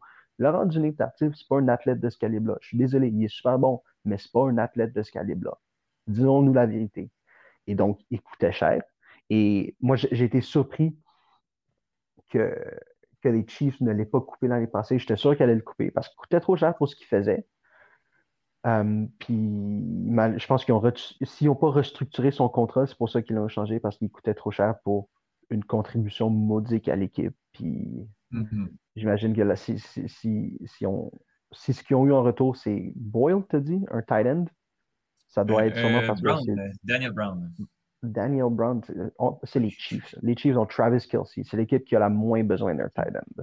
Fait que s'ils ont, ont, reçu ce package-là, c'est sûrement parce que c'était un des seuls packages qui était disponible pour le rendre du en état C'est dommage, parce que là, il se retrouve dans une équipe, euh, à jouer pour une équipe qui ne remportera pas un Super Bowl anytime soon, malheureusement. Mais euh, il, va, il va pouvoir jouer. Il va pouvoir start, il va pouvoir jouer, reprendre, euh, reprendre la force, puis juste augmenter sa valeur lorsque viendra le temps de signer son prochain contrat. Mhm. Il faut dire aussi que New York, même si l'équipe n'est pas, est pas si talentueuse, là, tu donnes le choix peut-être en, vivant entre Kansas City et New York. Euh, peut-être que je me plains pas nécessairement de me retrouver. Ben, je sais pas. Je, sais pas. L'impôt, sur le revenu ah, a l'air de quoi à New York comparativement à Kansas, à Missouri? York, point. New York, c'est un des plus hauts taux d'imposition sur le revenu euh, de Mhm. l'État aux États-Unis, New York puis la Californie, j'imagine. Mhm. Non, c'est vrai. Que- je, le donne. oui. Euh, euh, je- euh, pour, en, terminant, en terminant, Vincent, le- le- le- bon, on est à- un peu passé la mi-saison. Euh, le Super Bowl s'en vient. Je te demande tout de suite euh, une prédiction en finale. Ça va être quoi la, la- la- la finale du, du Super Bowl en février 2020? Avant la, avant la saison, j'avais call Bucks contre Bills, puis je, je serais déçu de moi-même si je divergeais de ma prédiction initiale. Je pense que ça va être Bucks, Bills. J'y crois encore. Le seul caveat, la seule petite chose qui peut arriver et qui m'inquiète, c'est les Titans. Les Titans, man, ils ont, le nez pour les grands moments, ils ont, ils ont le clutch gene lorsqu'ils affrontent. Ils viennent de battre, je pense, je pense 6 de leurs 8 victoires sont venus contre des équipes qui ont fait les séries l'année passée, qui ont fait des playoffs. C'est vraiment une équipe qui se lève pour les bons moments, puis il n'y a pas de plus grand moment que les playoffs en NFL. Fait qu'eux m'inquiètent un petit peu. Puis il y a aussi le fait que les Bills, donne-moi 30 secondes pour parler des Bills, parce que ils m'inquiètent en maudit. Les Bills, hein, ils comptaient 6 points contre les Jaguars de Jacksonville. Qu'est-ce que c'est ça? là? Le fait que l'offensive stagne autant, c'est purement dû au fait qu'ils sont unidimensionnels. Si tu lances la balle 50 fois par match, l'équipe adverse sait ce que tu vas faire. Faut que tu cours. C'est plus flashy, c'est plus sexy les passes, c'est plus explosif. Mais pour pouvoir passer le ballon, il faut que tu établisses la course. Je ne le répéterai jamais assez souvent. Il faut établir la course pour pouvoir passer de façon efficace avec les Stefan Diggs, les Cole Beasley, les Gabriel Davis, les Isaiah McKenzie. Ils ne passent pas de façon efficace parce que Zach Moss et Devin Singletary ne sont pas en mesure de courir le ballon. Et la raison pour laquelle ils ne sont pas en mesure de courir ballon, c'est parce que la ligne offensive a été construite avec une idée en tête. Et ça, c'était de donner du temps à Jared, à à Josh Allen, soit de passer ou de sortir de la poche de protection et scramble pour passer ou pour aller chercher le premier jeu avec ses jambes. Les cinq gars sur la défensive sont excellents lorsque vient le temps de protéger pour la passe. Lorsque vient le temps de bloquer downfield, de pull, de push, sont moins bons. Puis ça, ça paraît en maudit dans le jeu au sol. Puis ça, ça paraît en maudit lorsque vient le temps de, de ground and pound dans les lignes, entre les lignes de 20 dans la red zone. Fait que je veux dire les Bills, mais il faut qu'ils se réveillent. Mhm. Ground and Pound, mon, euh, tu t'en viens dans mon vocabulaire. Là. There, exact, exact. Super. Bills contre Bucks. Euh, écoute, euh, c'est pas absurde là, au vu, au vu du- des, des classements. C'est pas absurde euh, ta, ta prédiction. Donc, euh, on, on suit ça, puis euh, tu viendras nous, nous faire un, un état des lieux des, des séries ou euh, de, de la confrontation du Super Bowl là, en, en temps et lieu de cette saison de la NFL qui, qui bat son plein présentement. Vincent, Yes, je te puis je m'attends, à être invité la semaine prochaine, la semaine d'après, pour, premier de, du, pour parler du premier quart de la saison de la NBA. Oui, oui, il faut parler NBA. C'est vrai, c'est vrai. Vincent, Hell yeah. tu, tu reviens euh, plus, plus tôt que tard. Merci beaucoup. There Je te souhaite une belle semaine. Merci à toi, bonne semaine.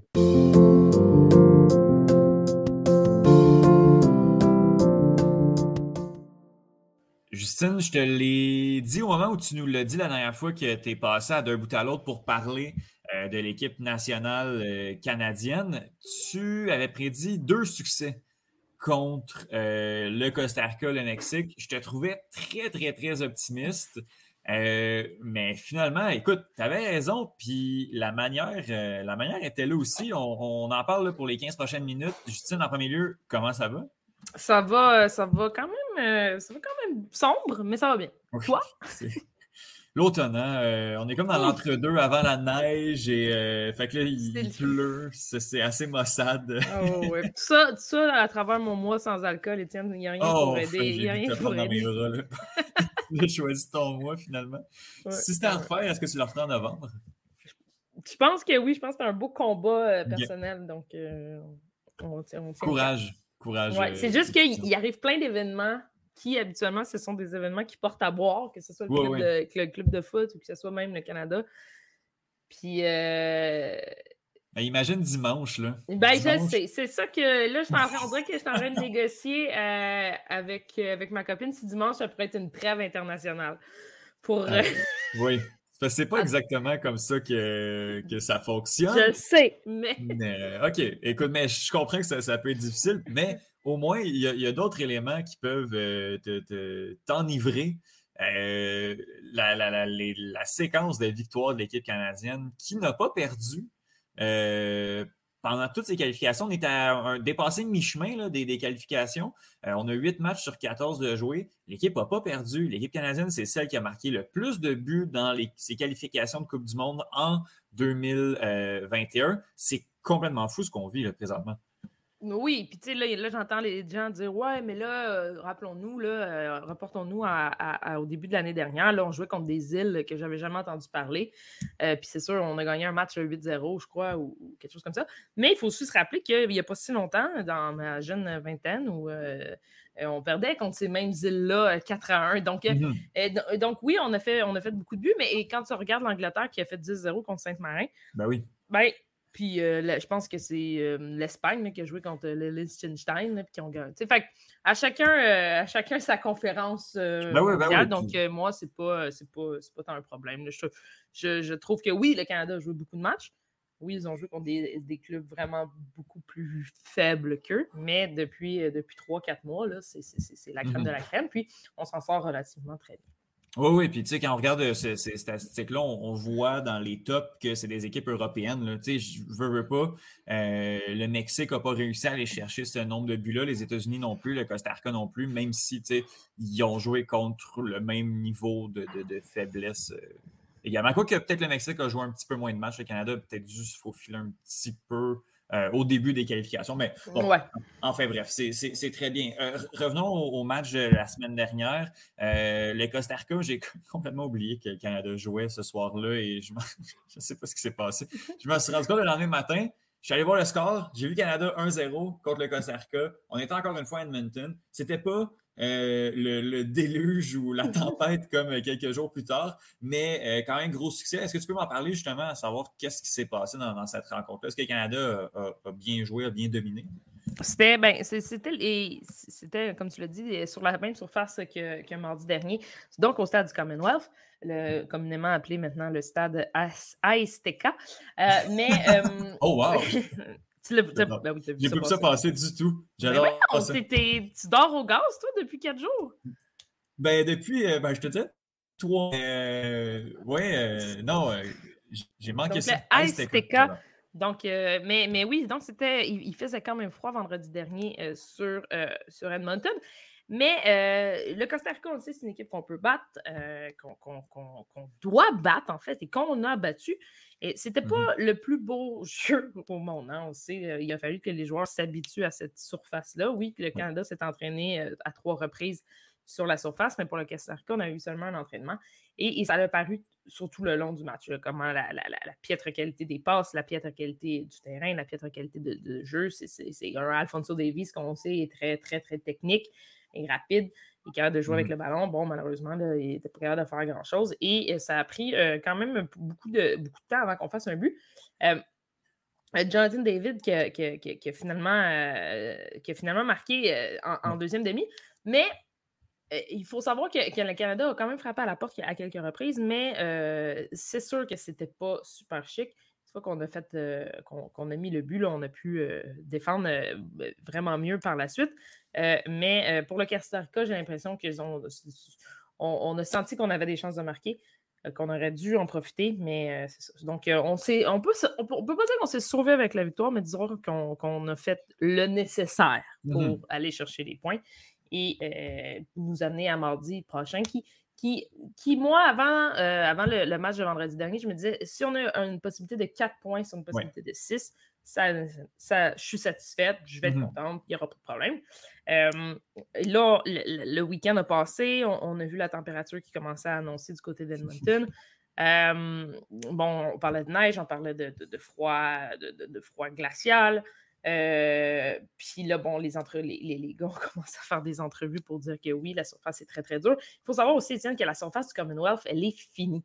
elle est scrap, elle est, elle est, elle est due pour être changée. Bon, tout était, tout était Euh, là. donc, euh, puis, puis je suis sûr que, ben, je ne sais pas si la semaine passée, tu as eu la chance de regarder le- un, un match qui a eu lieu au Sepsum de l'Université Laval entre le, le- le Rouge et Or et, et les Carabins.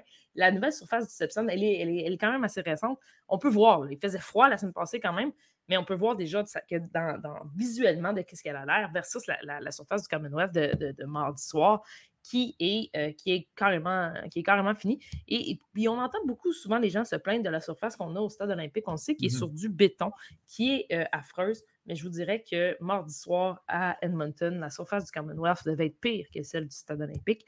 Donc, euh, donc voilà. Puis, puis on, on- on a joué un match qui, tu l'as vu, Étienne, euh, ce match-là, euh, techniquement, c'est pas beau. Euh, y a- il y a- il y a- les Mexicains aussi, c'est des gens, c'est des joueurs qui aiment ça avoir le, le ballon au pied, qui aiment ça avoir le contrôle du ballon, qui aiment ça euh, exploiter la vitesse sur les ailes. Ils sont incapables de rien faire. C'était très, très, très physique. Les Canadiens ont décidé de- d'imposer le jeu physique Ouais. dès le début de la rencontre avec, en- entre autres, Henry, qui n'a pas duré longtemps dans le match parce qu'on sentait qu'il était bouillant, bouillant. Ouais. Mais ça a donné que c'est le, Ca- le Canada qui a mis le tempo à ce match-là et c'est ce qu'il fallait faire contre une équipe mexicaine qui, à la base, est beaucoup plus talentueuse Mhm. que nous, techniquement. Euh, par contre, on le voit depuis le début de l'Octogone, euh, c'est le Canada qui impose son style de jeu dès les premières minutes et c'est ce qui Mhm. fait que, euh, que ça va extrêmement bien. Oui, on joue du jeu physique, c'est normal, ça fait partie de nous. Et on, on réussit à exploiter quelques, quelques, quelques brèches dans les défensives adverses, entre autres avec des, des gars comme Davies, comme David, euh, comme Carl Aaron, qui a joué euh, un, qui, un match qui a joué un grand match. Donc, euh, oui, puis on savait que ça n'allait pas être nécessairement un beau but. hein. On sait le premier but, Johnston qui, qui prend une frappe, le ballon rebondit comme de- de- de- une roche sur Ah le oui, hein. béton. Le gardien a probablement les doigts carrément congelés. Il y a Mhm. un retour. Carl Aaron la met au, au fond du filet. Même chose pour le deuxième but. Euh, euh, c'est une faute, encore une fois, une faute créée parce qu'on on- on veut jouer physique du côté des Mexicains. Du moins, on a essayé de jouer physique du côté des Mexicains, ce qui donne un, un super un, un emplacement de free kick euh, correct, qui à la fois, habituellement, le gardien, on va l'amener à sortir. Le gardien a juste figé tout simplement. Ben, tout le monde a figé les tout défenseurs. le monde a figé. mais Tout le monde a figé. Donc, Carl Aaron s'est présenté tout seul devant le filet, puis il m'a mis à 2-0. À 2-0, Étienne, pour vrai, puis tu me connais, je me gérais très peu. Je me dis, c'est impossible. Pour moi, à ma tête, c'est impossible. On n'avait pas gagné contre le Mexique en, en, en, en qualif de Coupe du Monde depuis 96, si je ne me trompe pas. Mm. Étienne, tu, tu me corriges si, Ouais, je me trompe. Puis la dernière fois, euh, en fait, la dernière fois qu'on n'avait pas perdu contre le Mexique, c'était quelque chose comme 96. Wow. La dernière fois qu'on avait gagné, là, je pense qu'on remonte là, à mine. euh, Regarde, je ne pourrais même pas te dire. Euh, et, mais là, après ça, il est arrivé les 12 dernières minutes de jeu. Ouais, là, c'était long, là. été- Ah, c'était très long. Là, c'était c'était très, très long. Puis, euh, on avait tous hâte que, que ça se termine. Là. Euh, euh, Étienne, je lis ici. C'est la première fois que le Canada gagnait contre le Mexique en qualification de la Coupe du Monde depuis 1976 Wow. depuis le 10 octobre 76. Puis moi, on je- a gagné l'ai, contre le Mexique par la suite en Gold Cup, entre autres, Gold Cup. ou en, en- en- en 2000. Euh, oui, en 2000, c'était la dernière victoire 2000. du Canada contre le Mexique. En 2000, donc c'était en Gold Cup. Mais en qualif de la Coupe du Monde, c'est 1976. Quand on dit que c'était historique, c'est le cas de l'être. Puis, puis, bon, c'est comme je dis, il est arrivé les 10 dernières minutes où c'était le free-for-all, tout simplement. Et, et- et, euh, et c'est là que j'aurais aimé qu'on embarque peut-être un gars comme Samuel Piet, qui Oui. n'a pas eu de minute de jeu euh, dans, dans les deux derniers matchs, mais qui aurait pu, euh, par son calme et euh, son jeu plus posé, venir euh, ralentir un peu euh, le, le rythme de jeu vers la fin. Une chose qu'on avait un, un Borjan euh, tout feu, tout flamme avec sa cagoule, Ouais. puis tout, qui nous a sauvé la game. Puis, bon, l'escarmouche de fin de match là, qui, est, qui est typique euh, aux Mexicains, mais qui est également euh, typique aux Canadiens aussi, là, qu'on s'entend qu'on ne se laisse pas trop marcher sur les pieds. En fait, on ne se laisse plus marcher sur les pieds. et C'est c'est ça qui est très beau. C'est hallucinant de, voir cette, euh, cette équipe-là aller. Tu l'as dit, on a imposé notre rythme. Euh, le, Canada, tu sais, oui, a touché, à, si on regarde les statistiques de possession, a touché un peu moins de ballons euh, que, son adversaire. Mais pour vrai, ça n'a pas paru tant que ça dans le match. Puis, en tout cas, selon ce qu'on voit là, selon le momentum, selon les deux rencontres du, Canada contre le Mexique, le Canada n'a vraiment rien à envier, a pas, joue de manière complètement décomplexée. Puis, je regarde ça. Le match, là, on va le rejouer la semaine prochaine, par exemple, puis je ne suis pas particulièrement stressé. Tu sais, dans le sens où on n'est on pas euh, l'impact en CONCACAF en, 2015, alors que euh, toutes les games, on aurait peut-être dû les perdre, on a réussi à s'en sortir. C'est vraiment pas le cas. Euh, j'ai l'impression qu'on pourrait rejouer une série de, 10 matchs, 5 héros au Canada, 5 héros au Mexique. C'est ça que je trouve fascinant, c'est qu'on a une équipe maintenant élite de la CONCACAF. Oui, puis ça fait du bien. Puis on le dit là, depuis, euh, depuis déjà quelques mois, on parle d'une génération dorée pour, euh, pour le Canada. Euh, puis il ne faut pas oublier qu'Alfonso Davies, il a 21 ans. Donc lui, logiquement, il sera là pour la qualif de 2026, mm-hmm. qui, sera acquise. Donc on, parle de jouer décomplexé aussi. Là. j'ai hâte de voir, on va commencer par vivre 2022, tu vas me dire, mais j'ai hâte de voir aussi en 2025 à quel point, bon, il y aura des nouveaux joueurs, il y en a qui vont être partis, évidemment, à quel point une qualif possiblement automatique de l'équipe canadienne pour la Coupe du Monde de 2026 va amener cette équipe-là à jouer un peu plus décomplexée. Mais tu l'as dit, Étienne, on joue sans pression. On a tellement fait rire de nous au courant des dernières années. On a des gars qui ne connaissent pas nécessairement tout l'historique du soccer canadien aussi. On ne mm-hmm. se comptera pas de menterie. On, parle de Carl Laren qui a battu le record de, de Dwayne de, Rosario pardon, avec 22 buts. En fait, il l'a égalé. Euh, Dwayne de Rosario, il, a vécu les années 100. Tu sais, il, est meilleur, il est, il est le meilleur, encore buteur de la sélection canadienne avec 22 buts. Étienne, c'est c'est pas, beaucoup. C'est pas beaucoup, 22 C'est vraiment pas beaucoup. Alors, si Carl Larin va bien euh, dans, les deux, deux, trois prochaines années, mettons, on lui souhaite de rester en santé, il pourrait amener ce, record-là beaucoup plus loin. Et pourquoi pas, Alfonso Davies et Jonathan David vont pouvoir encore plus l'amener euh, plus loin. Mais, mais tout ça pour dire que ces, ces gars-là, Davies, David et tout ça, ne, ne connaissent peut-être pas à quel point les euh, Moro Biello, DeSantis, Bernier ont eu des, des époques catastrophiques en, sélection nationale. donc, j'aime ça qu'on joue un peu avec cette naïveté-là. Que pour nous, ben, ce qui s'est passé entre 1976 et, 2017, ça nous importe peu. Maintenant, c'est ça, c'est ça. Et j'adore ça. Tu sais, Waterspoon, bon, il a, il a joué, je crois, vendredi quelques minutes. Il n'avait jamais mis les pieds au Canada avant un match de la sélection canadienne merci à l'immigration de nous amener. C'est un bel argument pour. Euh, c'est hallucinant. Puis, puis, là, ça pourrait être un autre podcast où on se parlera à quel point c'est beau la diversité culturelle au sein de l'équipe canadienne versus ce qu'on va voir de l'équipe nationale de hockey aux Jeux Olympiques. Mais ça, c'est une autre discussion. pour, très blanc, très blanc l'équipe de, hockey. Oui. Ça, ça, sera tout quand tu. Fait que, mais, mais oui, je, sans complexe, sans, sans histoire trop lourde, sans défaite de 8 à 1 contre le Honduras, tout ça mène euh, que c'est des gars qui jouent en ce moment dans des grands clubs. Euh, je lisais un article ce matin que Jonathan euh, David était. Et, on, parle de lui au PSG à l'Inter Milan depuis sa sélection. Donc, c'est quand, même, quand même très bien. Puis, on a des gars qui jouent un petit peu plus local. Je pense à Samuel, à Maxime Crépeau. Euh, qui jouent dans des moins gros clubs. Cameron Miller, qui, Miller qui, fait, qui, fait, qui font extrêmement bien leur travail. Donc, pas de complexe. Euh, puis, euh, puis, comme je t'avais dit, je, je, je, je m'attendais à deux victoires. C'est pas pour rien que Soccer Canada a choisi Edmonton. On s'est dit, on, puis on a gagné notre pari à 100 mm-hmm. Les estrades étaient remplies, les hôtels étaient remplis. puis on, on, aura remporté les six points on se transporte en 2022 dans la prochaine euh, fenêtre internationale qui aura lieu du 26 euh, euh, au 3 février. donc, un match le 27 janvier qui sera à l'extérieur, donc au Honduras, et un match le 30 janvier qui sera au Canada, qui n'a pas été déterminé encore le lieu. On parlait beaucoup de Vancouver pendant un temps. Mm-hmm. après ça, ben, on se rend compte que si on va jouer au Honduras et après ça, il faut remonter dans l'Ouest canadien complètement, ça fait beaucoup de voyagement. pour un gars comme Davies, entre autres, euh, ça va faire beaucoup de, de voyagements avec, avec euh, l'Allemagne. Euh, on parle qu'on aimait ça jouer dehors, donc on aurait peut-être Hamilton au Tim Horton Field qui pourrait être un endroit. Et là, déjà, ça part en, vrai sur les médias sociaux, ça serait de Donut Stadium, rien de plus canadien, encore une fois. On parle aussi du BMO Field, qui est une surface chauffée, mais là, c'est beaucoup plus petit. On pourrait les transporter à l'intérieur du, euh, j'allais dire Rogers Place, mais ça Edmonton, donc l'ancien Skydome, le Rogers Center, le Rogers Center, euh, où jouent les Blue Jays et les Argonauts euh, de Toronto quand il fait trop froid. Donc, on jouerait sur une surface synthétique à l'intérieur. Et évidemment, Étienne, dans certains ont soulevé Montréal, le stade olympique, qui serait la place parfaite pour les faire jouer. Par contre, on a un toit qui, s'il neige 2 cm à la veille, on ne peut pas jouer. Donc, c'est très triste parce que je pense que Montréal serait la, place parfaite pour ça.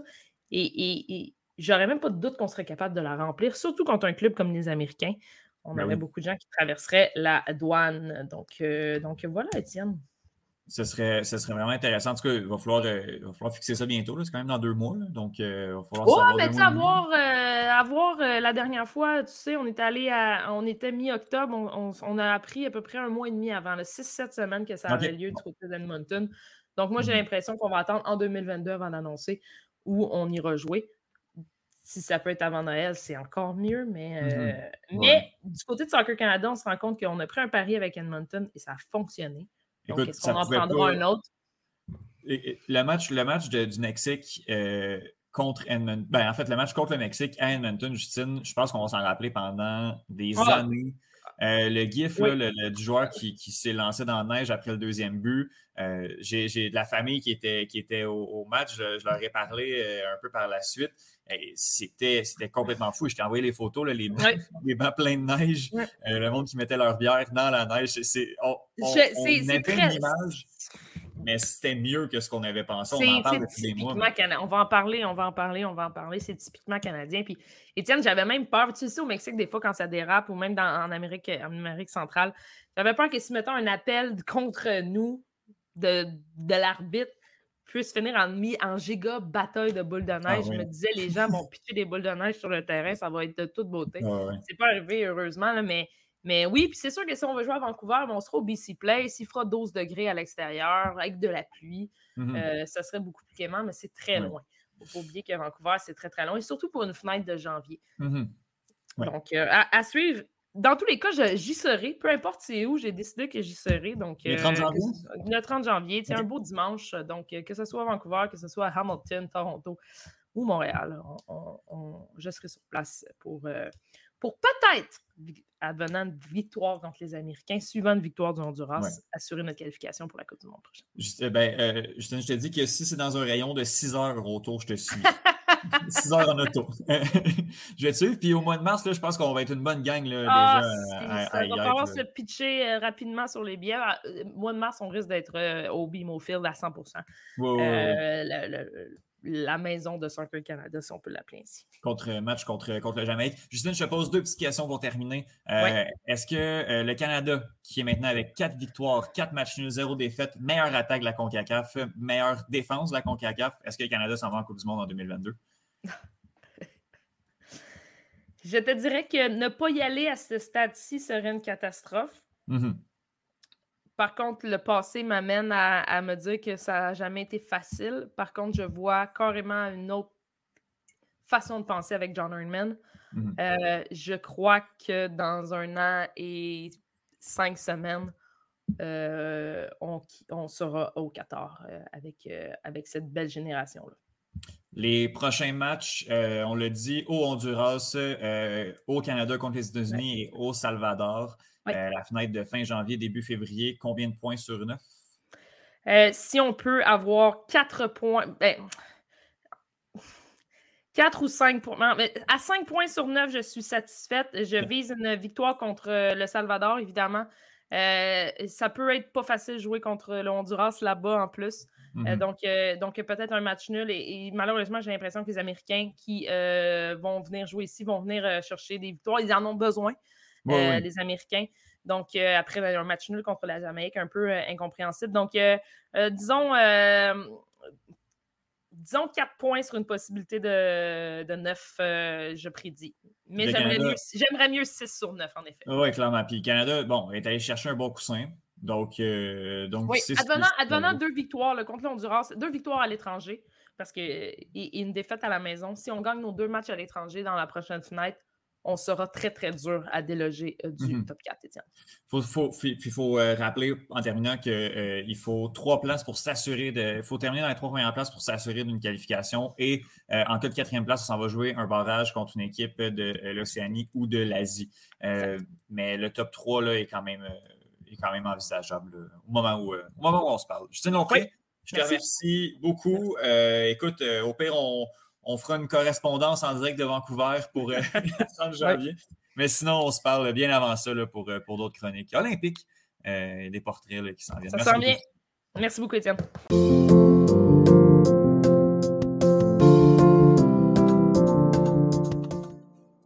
Merci énormément à Justine, Vincent, Bruno, Johan, chroniqueur habituel de l'épisode, en fait, du podcast d'un bout à l'autre.